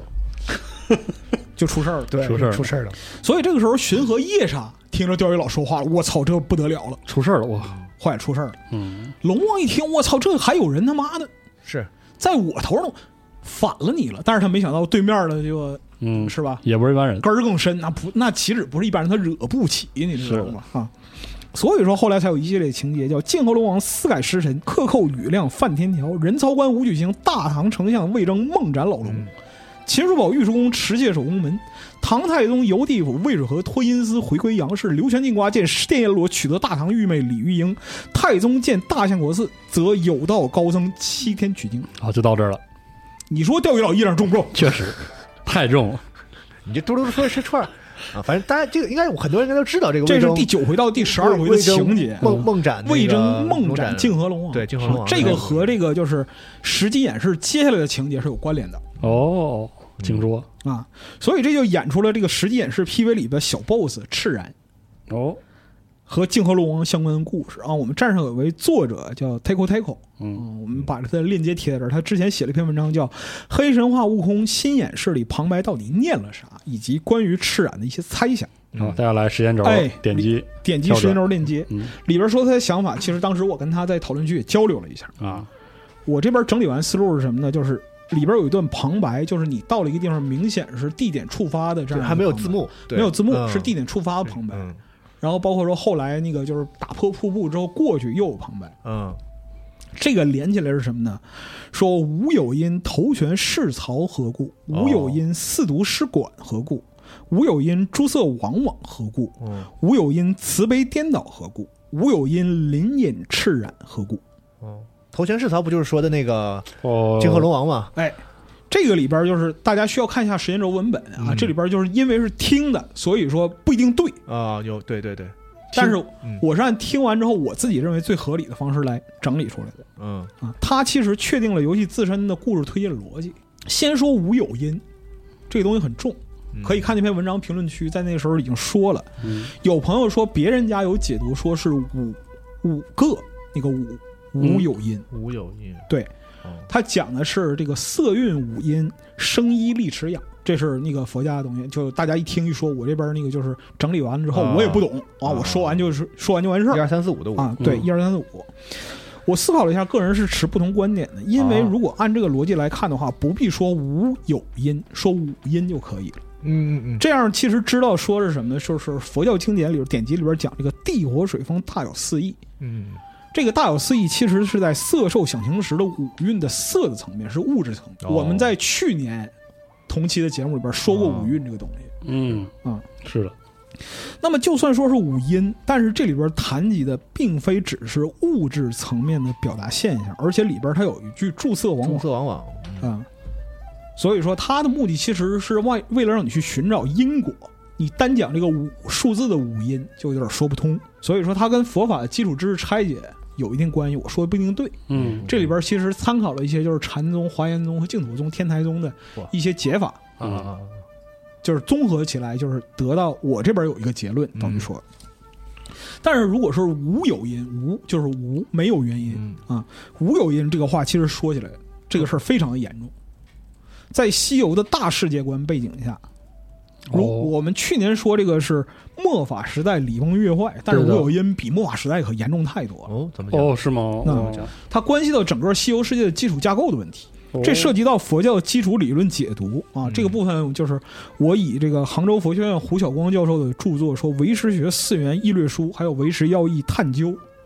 作为一个认识基础啊。有兴趣朋友会读一下，我说的不一定对。它里边讲说，缘起论是佛法特质，是佛法区别于一切外道意志的根本标志，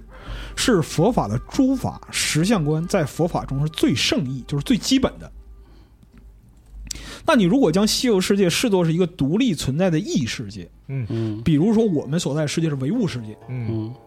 是根据物理法则构建的啊。那明白那西游世界的建构基础就是唯识论的缘起，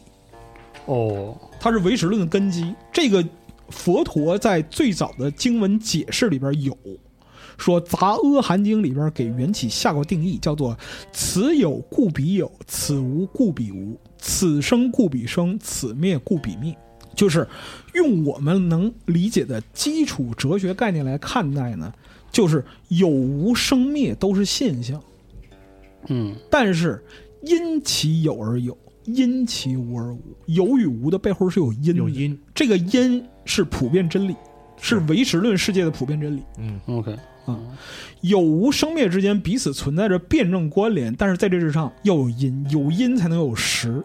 你才能认识这个世界。嗯， OK，所以说，缘起有因是佛法正道的认识基础，是一切佛法的普遍法则。嗯共向本质，佛法以此为立说大本。嗯胡晓光教授说，这个唯识论的彻底性在于是把一切的法法就是规律嗯纳入到实的范畴之中，实是功能能动性啊，举心动念、作业受果皆不离实，实是限量实事。那么在唯识论的世界里边儿，讲唯识学讲的就是你要去验证这个事儿。哦，所以你在这个基础上回看无有因这个事儿大了。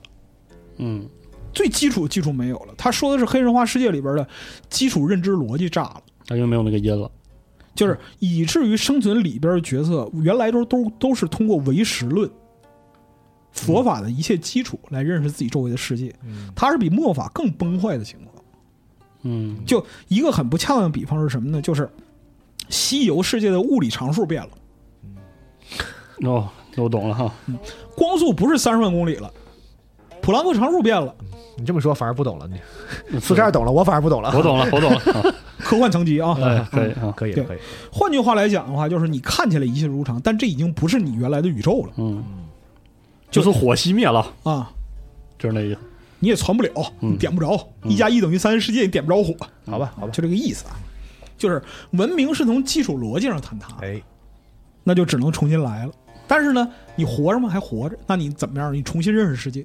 所以说，如果是这样认识基础呢，那就是你要重新去寻找一切的佛法大道。哦，这个就和我们去年，往上说一层，礼崩乐坏乐坏里哎，寻那个大道是，这个就和我们去年的就是李师求助于野是扣上的，这个逻辑是自洽的。但是在这个过程之中呢，玩家和游戏里的角色都是要先认识，再归因，然后根据实际情况的反应，去总结出规律，得出认识的事实。这个就是和唯识论里边举心动念、明心见性的需求，要求进入者去实践表达。所以说，黑神话这个世界里边，不是我助六经，是六经助我。哦，我助六经是万事只有唯一解，但是六经助我是这个世界的认识已经完蛋了，你发现什么就是什么。打个比方说，这个事儿有五个要素，你发现三个，你认为这三个推导出一个认识，那就是三个的认识。嗯，你如果能发现所有的要素，那是可能是另一个认识。你能找到所有事儿，这个事儿可能有一个大反转，嗯，这都说不定。原来别人传你的佛法是一回事儿，嗯，那可能就是另一回事儿。镜河龙王是一个例子，哦，泾河龙王就是这个无有因世界里边叙述产生偏差的一个例子。我们还是说这个旁白啊，嗯说了五件事儿，但其实是三件：嗯，头悬世曹，四毒师馆。这两句话是一件事儿。嗯，头悬世曹就是魏征梦斩泾河龙王，咋老了龙持头喊冤嗯啊，这一件事儿。四毒师馆说江河淮济、长江黄河、淮水济水，四条大河失去管控发水。啊，发水了，农业社会天下大乱了。嗯，这是龙王就是在位的给砍了，所以说就是后边控制河流的都出事儿了，吕世民给人挂了嘛，是吧？哎龙对头啊，挂龙挂龙头加把儿流放，处置了啊，这两句有关联。接下来这个注册王网嗯是吧大家老百姓都很就比较有意思啊，这个注册其实说的不是说那个人就是间的事儿吗人的意思啊，，不是人啊，不是人，是有情众生，色啊蕴众是生有情啊众生生，。嗯众众生嗯众生啊。我们说无情，其实就是说你连就呼吸都没有，就是那种。就众众生彷徨嘛，就是哎过就是世界大乱，不知该怎么办。这个是种有智慧的生物，包括神仙、妖怪、山精、海兽、人杰地灵，所有带智慧的，嗯，他都迷了，丧失了方向。嗯这个往往说的不是，就是感觉很迷茫，是失去了佛法正道之后，因为没有指引，沉迷于贪嗔痴三毒，哦这么个网这是外道。哦哦，贪嗔痴三毒求佛，这个他妈就是忤逆之一，啊嗯出佛身是是哦，对出佛身对出佛身血，以贪嗔痴发愿求佛。嗯这个你走越远，外道越狠。嗯这个跟佛家善根是正好相对的，是让人永世陷于生死轮回的恶之根源。哦，所以你不认清这一点，就是你在你没有获得清晰的认识，你就永远无法获得解脱，嗯无法涅槃。后边一个慈悲颠倒，这就更有趣了。嗯，慈悲和颠倒这两个，我们在前面都提到过。文殊问世尊这个《佛说长寿灭罪护度童子陀罗尼经》里边讲这个主角文殊前世叫颠倒女子，嗯，南朝梁武帝做这个法叫慈悲道场忏法，嗯说的就是无意之间犯下忤逆恶业，那你怎么得脱轮回果报？嗯所以说，注册往往和慈悲颠倒这两个说的是一件事。嗯，最后就是涉及到，就是你起来一杆秒了 啊，嗯是嗯采灵芝啊，就是临隐赤染。那前面这些事儿都发生了，接下来会有一些你不知道的东西。林隐赤哎，嗯它来历是什么呢？就是《西游记》第四十三回，黑河妖孽秦僧去西洋龙子捉驼回。嗯啊，说的是这个西海龙王啊敖顺的妹妹是这个被斩首的泾河龙王的老婆，哎生了九个孩子九。个龙龙生九个最小的小儿子就是这个惹后包驼龙啊哎，把那个唐僧抓了，给大舅送信，说大舅我来吃唐僧 肉啊，哎开心吧？这好像是呃《西游记》的后白续集的时候拍的这个故事啊，还有哎我记对得，是嗯啊，然后就孙悟空上海里一棒嗯嗯敲死黑鱼精，拿着信上门兴师问罪，说你他妈交代一下，要不抄你家，你信不信对？惹不起，惹不起。嗯敖顺吓得赶紧介绍户口本，说：“就这个小儿子最他妈不省心啊！啊大圣啊，我普通农民，你别你别管啊，啊，求求了，求求了啊！”中间我就记得白龙马还去劝什么的，啊也劝对完对对，还中间还有很多这个戏份，劝也劝不是了。啊他那个他东海小王子嘛，是他俩是啊啊，就是龙马去劝有嘛有亲戚在这对。是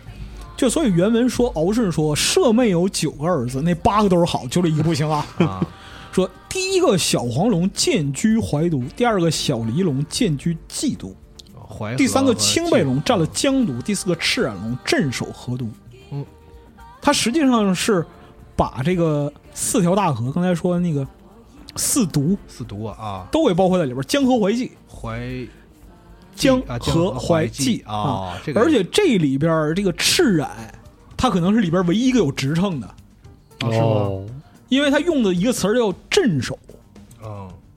是正牌儿的，其他人啊建居建筑啊，第三个就是上长江那儿，长江那那边儿肥呀、嗯大家互相抢地盘儿，占了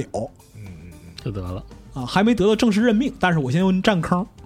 嗯，只有这个赤染，他是有他是有本事的，他镇守河都，占了黄河。哦，那你再就是说那个赤染那个形象设计，嗯，你按照龙生九子对一下的话，长得就是酸泥那个样子。哦，龙生九子第五子，这里边直接搬那个就 t a k o 他因为他做了一些考证嘛，我这边就是考证结果都差不多，所以我这边直接搬这个说法，就在此致谢，很精准。它有两个重要特征：第一，形似狮子，甚至直到清代酸泥都作为狮子的别名被使用；好坐，酸泥哎，就是你看的就是门口的石狮子，其实它原型是酸泥哦啊，，就他它们坐的在那儿。哦啊，喜欢烟火，因此说佛座的奇兽、香炉的脚部装饰，你看就是说清代炉、哦啊，清代的香炉，明代的香炉、宣德炉是，或者类似于啊徐腿儿那是个哎腿索尼上攀着一个什么玩意儿，那是酸泥。索尼盘啊，赤染四足行走，身上有非常多的红色蒙化，赤染赤染红色的毛嘛。嗯这两点跟狮子是很相像的。你想狮子那个就是雄狮那个蓬松的哦嗯景象，对吧？中国古代是不产狮子的，嗯，古人对狮子的认识是来自外来文化书。那么赤染一出场，因为他喜欢烟火，你如果说按照这个性格匹配的话，嗯他喜欢烟火。啊他不后背上背着那个香炉吗？哎，那他个背上背着，香是吧啊炉，这个香炉还有还有说法，哦，这个香炉叫博山炉，是汉晋时期的经典的焚香的器具。呵，你们真能研究，而且烟火是什么？烟火是供奉神仙，是啊，嗯哦，就食人间烟火嘛。啊，对这啊个，这个说法。博山炉它作为一个特别典型的香炉，在这个焚香这个方面是很有代表性的。而且你仔细看那个场景里边，所有的佛像器具无一不是文物考据。哦，这个说起来就太细太细很了，细致，咱很承担不了。嗯就说这个事儿。然后呢，他每次准备就是说放电的时候，这个炉子会先冒烟，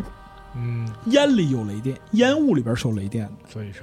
所以这次实际演示 PV 里边最后结语就来了，很重要，非常重要。说木生云烟，雾长雷电，击背而歌，真意自现。就像你打那个炉子吧，嗯，是那意思吧？这句话是一个总结陈词啊啊，结合他后边打法说两个事儿，说你看前面我说那吴有音啊是吧？你想知道吗？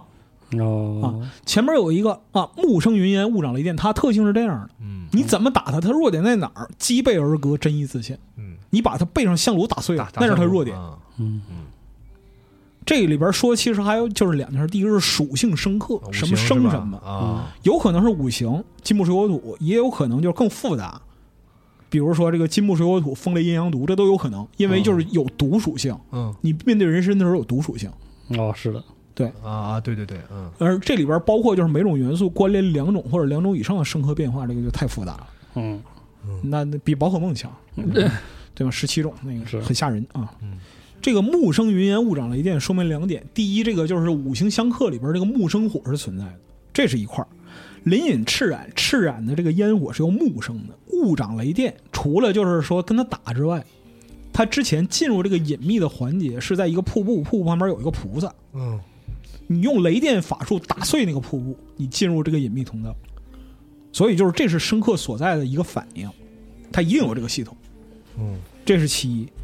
然后呢，后边打斗的时候，赤染身上就是尾巴刷扫过来，啊，那带雷电猴电麻了，嗯嗯雷算啥？算金吗？就有可能是额外其他的属性，啊，就是和金木水火金木并水火行土、风雷阴阳毒，这都有可能嗯啊。两套并行的那个，两套并行体系嗯啊，就猴麻之后怎么办呢？变一个石林林，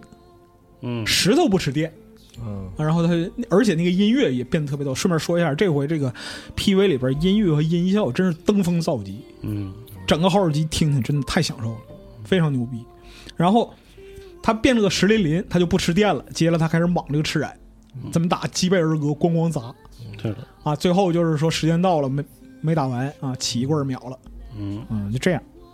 说打完赤染，真意自现，你就能把这个谜团解开，至少解开一部分。最后这个打法，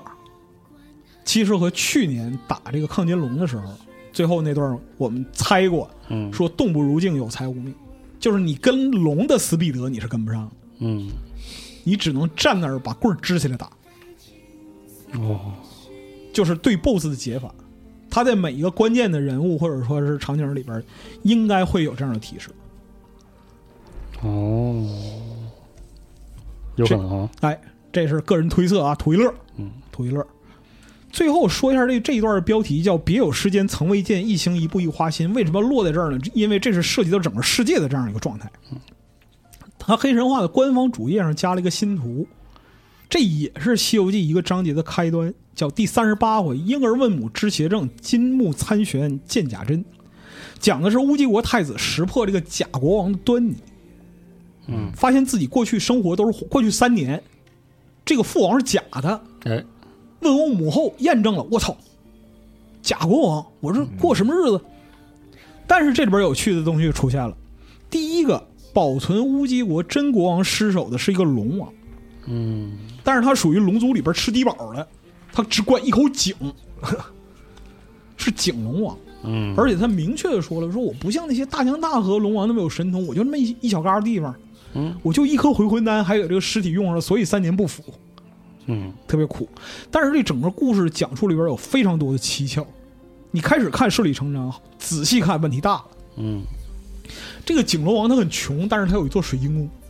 就范儿是够的。是，龙王对，他说自己很穷，但是他有宝物回魂珠。嗯，孙大圣上天找这个老君要回魂丹，救回这个国王的性命。景龙王把尸体给了八戒，八戒是天蓬嘛，他会潜水，嗯，把尸体给了八戒。八戒回头再看这景龙王消失不见，找不着了，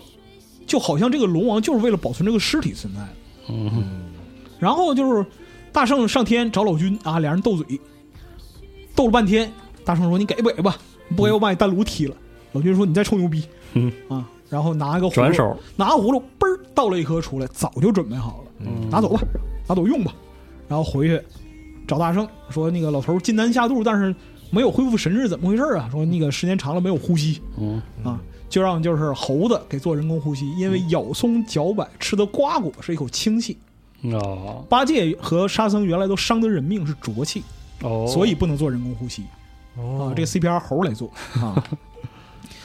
所有一切顺理成章。到最后，在宝殿之上打这个假国王，精彩的就来了。哦，这个事儿还是跟文书有关系，哎，都是，所有东西都他妈能扣起来。哎呀，就所以说，游戏科学在它主页上加了一句话，我觉得必有其道理啊，但我就一说，好，原文是什么呢？这大圣纵祥光起在九霄，正欲下切手，下死手，一棍敲死他。只见那东北上一朵彩云里面厉声叫道：“孙悟空，切休下手！”来人了，来人了！哎，行者回头看住，原来文殊菩萨。来了，急书望上前施礼道：“菩萨哪里去？”文殊道：“我来替你收这个妖怪。”行者说：“用他妈你呀！我都要敲死他了！”是，啊，但是面子还得给。嗯谢啊一下，行者谢道说：“累烦了啊！”啊，请吧，哎，您都来 了是吧？那菩萨袖中取出照妖镜，罩住了那怪的原身。行者才招呼八戒、沙僧齐来见了菩萨啊，礼数得到。嗯，却将镜子里看出那魔王生的好不凶恶，眼似琉璃盏，头若炼沙缸，浑身三伏定，四爪九秋霜，耷拉两个耳，一尾扫帚长，青毛生锐气，红眼放金光，扁牙排玉板，圆须挺硬枪，镜里观真相，原是文殊一个狮力王，他是一个青狮子。哦，哦哟呵，你想想，赤染、酸泥，哦，他它看起来是一个狮子。嗯，所以呢，接下来这个交涉就是这一段的精华。行者道：“菩萨，这是你坐下的一个青毛狮子，却怎么走将来成精？你就不收服它，你咋回事儿啊嗯，我还直接戳是人的戳人肺管了，还质是问他， 质问他，有菩萨道啊有有人管没人管是吧？？”菩萨道：“悟空，他不曾走，他是佛指差来的，上面的意思。”哎呀，行者道：“这触类成精，侵夺地位，还奉佛旨差来，四老孙保唐僧受苦，就该领几道敕书。嗯，我这一路遭罪，你他妈让他来祸害世人间，对呀什么意思？是的，我就就你这逼样儿，我还取真经呢？”是的，菩萨道：“你不知道，当初这乌鸡国王好善斋僧，佛差我来度他归西，早证金身罗汉。因是不可原身相见，就是佛不能显原形与凡人相见嘛，只能托梦或者化凡人啊。变作一种凡僧，问他化些斋供，备无几句言语相难，他上这儿抬杠来了，你知道吧？杠了他几句杠人家，杠国王，你知道吗？太牛逼了！游方僧干国王，你是这个，你知道吗？他不识我是个好人，把我一条绳捆了，送在那玉水河中浸了我三日三夜。好，人不人收拾你太轻了，你知道吗？太逗了，多亏六甲金身救我归西，奏与如来，如来故将此怪令到此处，推他下井，哎，禁他三年，报五三日水灾之恨。所以就是地上一年，天上一日嘛。干的什么事儿呢？啊，最后啊，还有一个演示说，一饮一啄，莫非前定，都是姻缘啊，朋友，都是姻缘。嗯，今得汝等来此，成了功绩。行者道，你他妈报什么一饮一啄的私仇呢？怪物不知害了多少人也。就是菩萨说：“没有害人呐，不曾害人。自他到后这三年间，风调雨顺，国泰民安，何害人之有啊，风调雨顺 啊，啊你说这个菩萨，他说被无几几句言语相难，他不识我是，就是一笔带过了啊，他指不定说啥了呢，对吧？是他不定干啥了，你知道吗？啊，国王得，而且后边还有说完，了，不是回说告语，后边这块儿还有是什么呢？就是行者说，他化为假国王的模样和那娘娘欢好，玷污了人家。嗯然后菩萨说没这事儿啊，这个狮子是阉过的。嗯，行，可能耐了，这家伙，菩萨带着走了。回来，这老国王就是真国王复醒了之后，第一件事是什么？哭拜师徒，说我要把王位让给你们，哎呦，有德这个乌鸡国位，有德者居之。我带着就是是娘娘和儿子，我出城隐居去了，受不了这气，给人家折磨了，你说是给三藏吓得半死，说你给我一个通关文书，把我护照签了就行了，犯犯不上我就走了，你犯不上犯不上啊，犯不上，使不得，使不得，使不得。嗯所以说，这个东西是《西游记》里的一种真相。嗯，这假国王是他妈文殊和佛祖放下来报仇的。嗯，但是说到这儿，就连文殊菩萨都犯了贪嗔痴了，就是啊是啊，而且猴子已经急眼了，就明说了，什么他妈一饮一啄，嗯你这就报私仇啊！嗯，一点面子这没都有，是奏语如来，如来还给他报仇，哎，你 说你们这几个操蛋，你说你你说你这是西天，你还是官僚是吧？是就是急眼，菩萨一掩饰，啥事儿没有，走了，是带着狮子走，这三年就当没发生，哎对，，高高举起，轻轻撂下。和稀哎泥，你之前就答应人家乌鸡国王金身罗汉那个逼事儿，你还提吗？也不提了，哎这都没有了。你不是在渡人家吗？而且就是金山罗汉这个事儿是什么情况？沙僧历经十万八千里，历尽苦难，得了个金身罗汉，是这玩意儿好得吗？他不好得，有意思，他就是个掩饰。所以说不能轻易给吗？这不就是过来整人来 吗？我才是看透了这个事儿，所以说，就是这是原著，嗯你仔细想想，这是里边的原来的事儿，是它就这么复杂。那西游世界它名为佛法，它里边到底有没有佛法？哎，黑神话之黑，黑盒黑暗，它到底有多黑？嗯一个事情的不同决策叙述、不同视角体验，是不是一个罗生门？确实，打个比方说，你从盘丝岭过，说这儿有蜘蛛精，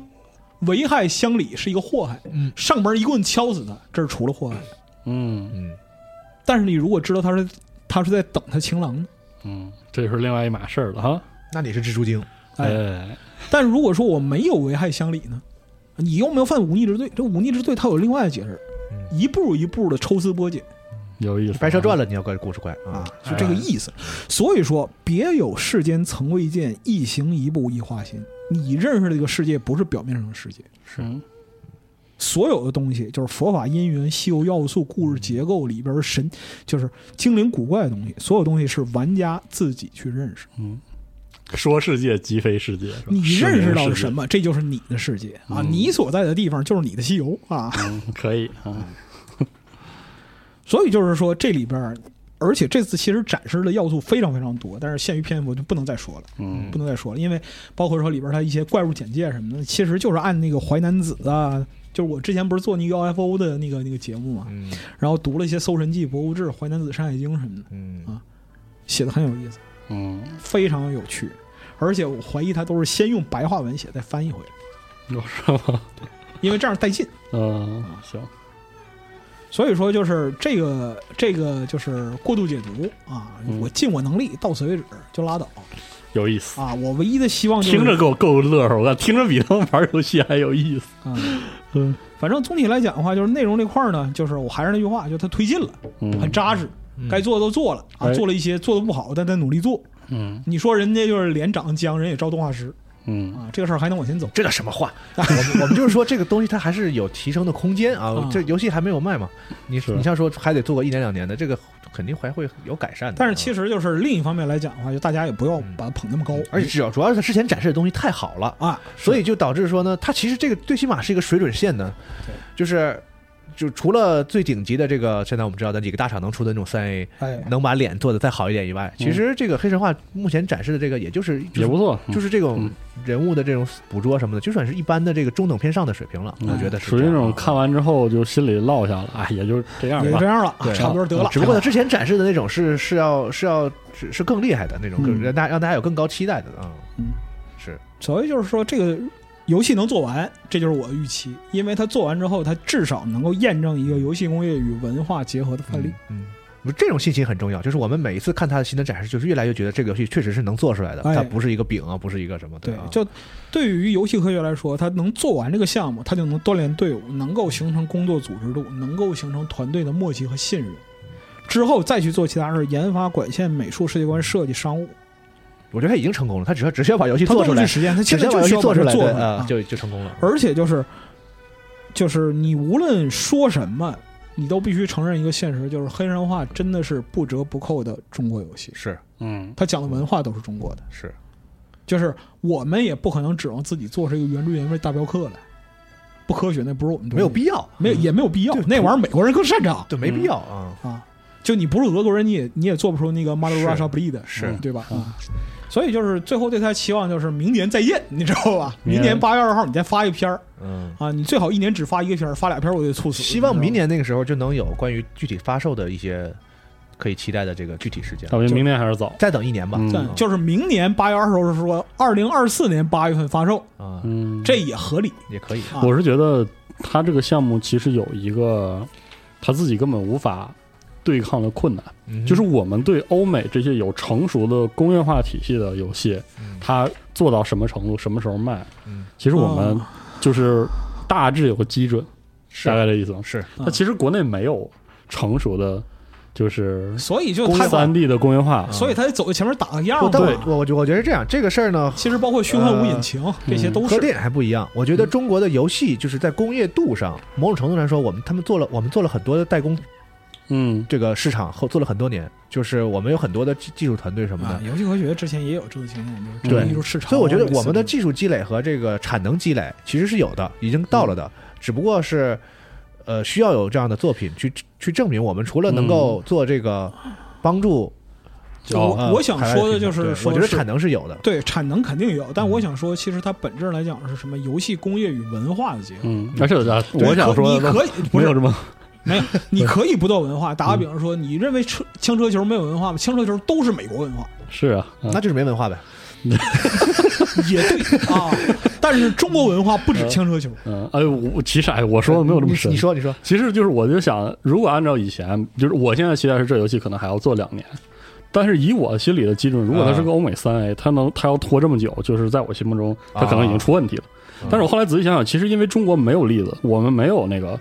巨大规模的像像这样就是推进的三 A 项目，所以它有可能就是作为第一个，它就是会慢，是，它就是可能真的就是还得再整两三年，而我且也不好就是说而且从那个这个项目本身的就是期待值和它这个现在所有为止来就说，我嗯们你说的那些欧美的三 A，其实它是有一个大的呃游戏资本的支撑的那种商业团队的，呃，纯你这钱往里灌就是，嗯没有这种，就是我一边做给你展示展示我们能做啥，想然做后还啥得，招人，我再招人，啊然后再一点点就是还得要这个钱什么的对乱对七八糟，嗯对，因为就是那个也有小岛这么干过，相对来讲就是比较激进的金融秩序，它就是靠我往里灌钱来维持这个活性嘛。嗯，是是是，你一年财报下来，马上就得裁减工作室，而且你还是要指出另还我还要指出另外一个事情，就是比如说欧美那个成熟的模式，它是不是钱、人和技术都很多？嗯其实缺一不可，而且它有足够筛选空间。对，一个对于一个没有搭建起成熟这种结构的产业来说，有的时候它甚至会遇到一些钱解决不了的问题。第一步试错，对我跟你说，就是就光前两年，它从 U E 四转到 U E 五，这个就不是一般人能干得了的事儿。嗯，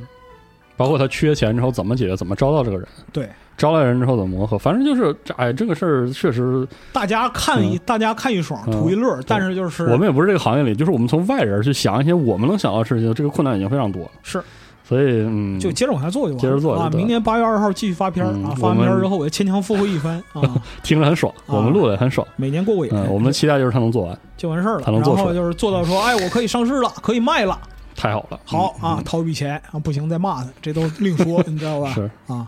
原来他妈你说盼人点好，盼人点好，不是说盼人点好，原来说啊，你看我这文化，他一年做一期，做的挺牛逼的，出来之后就这两段啊，嗯咋这样呢？冯骥老师，你创作能力呢？嗯，你就等是吧这个是吧？哎，等着落井下石。就就就你丫这你样你就写这两段，你还给人发刀呢？咋这样呢？嗯不会的，嗯这个我相信。嗯，反正就是希望这游戏我就等一个绝佳机会，我就慢慢来。啊，慢慢来。嗯，总之反这正个以经目典前的片子来看啊，这个游戏的这个文化的部分是非常的厚重的。对，我反而是期待这儿，是我也是期待这种是地方。因为别期待啊，别期待，差不多得因了，为嗯可能就这两段。不因为啊迄今为止中国的老那些仙侠游戏，我真是觉得，嗯，缺少一些真正的文化在在。对不起啊，可能会伤及一些人的这个情感啊，但我真觉得，而且我是啊，算了，这儿不能再说，说完之后嗯啊就不说了不说了就就不说了被干死了。啊行算了，行别说了别说了，哎再再说再说啊，明年再说，明年就是条件具备，然后再说。对，啊留点东西之后再说哎啊，，所以就是总得说，有的聊嘛。感谢大家听这个胡说八道的节目到这儿啊，就是嗯我们明年再见。哎，那就啊明明天再明天再见天再见见啊，拜拜。拜拜。开始中见总是没变改，天边的你漂泊，白云外，苦海不起爱恨。在世間難逃定命運，相親竟不可接近，或可。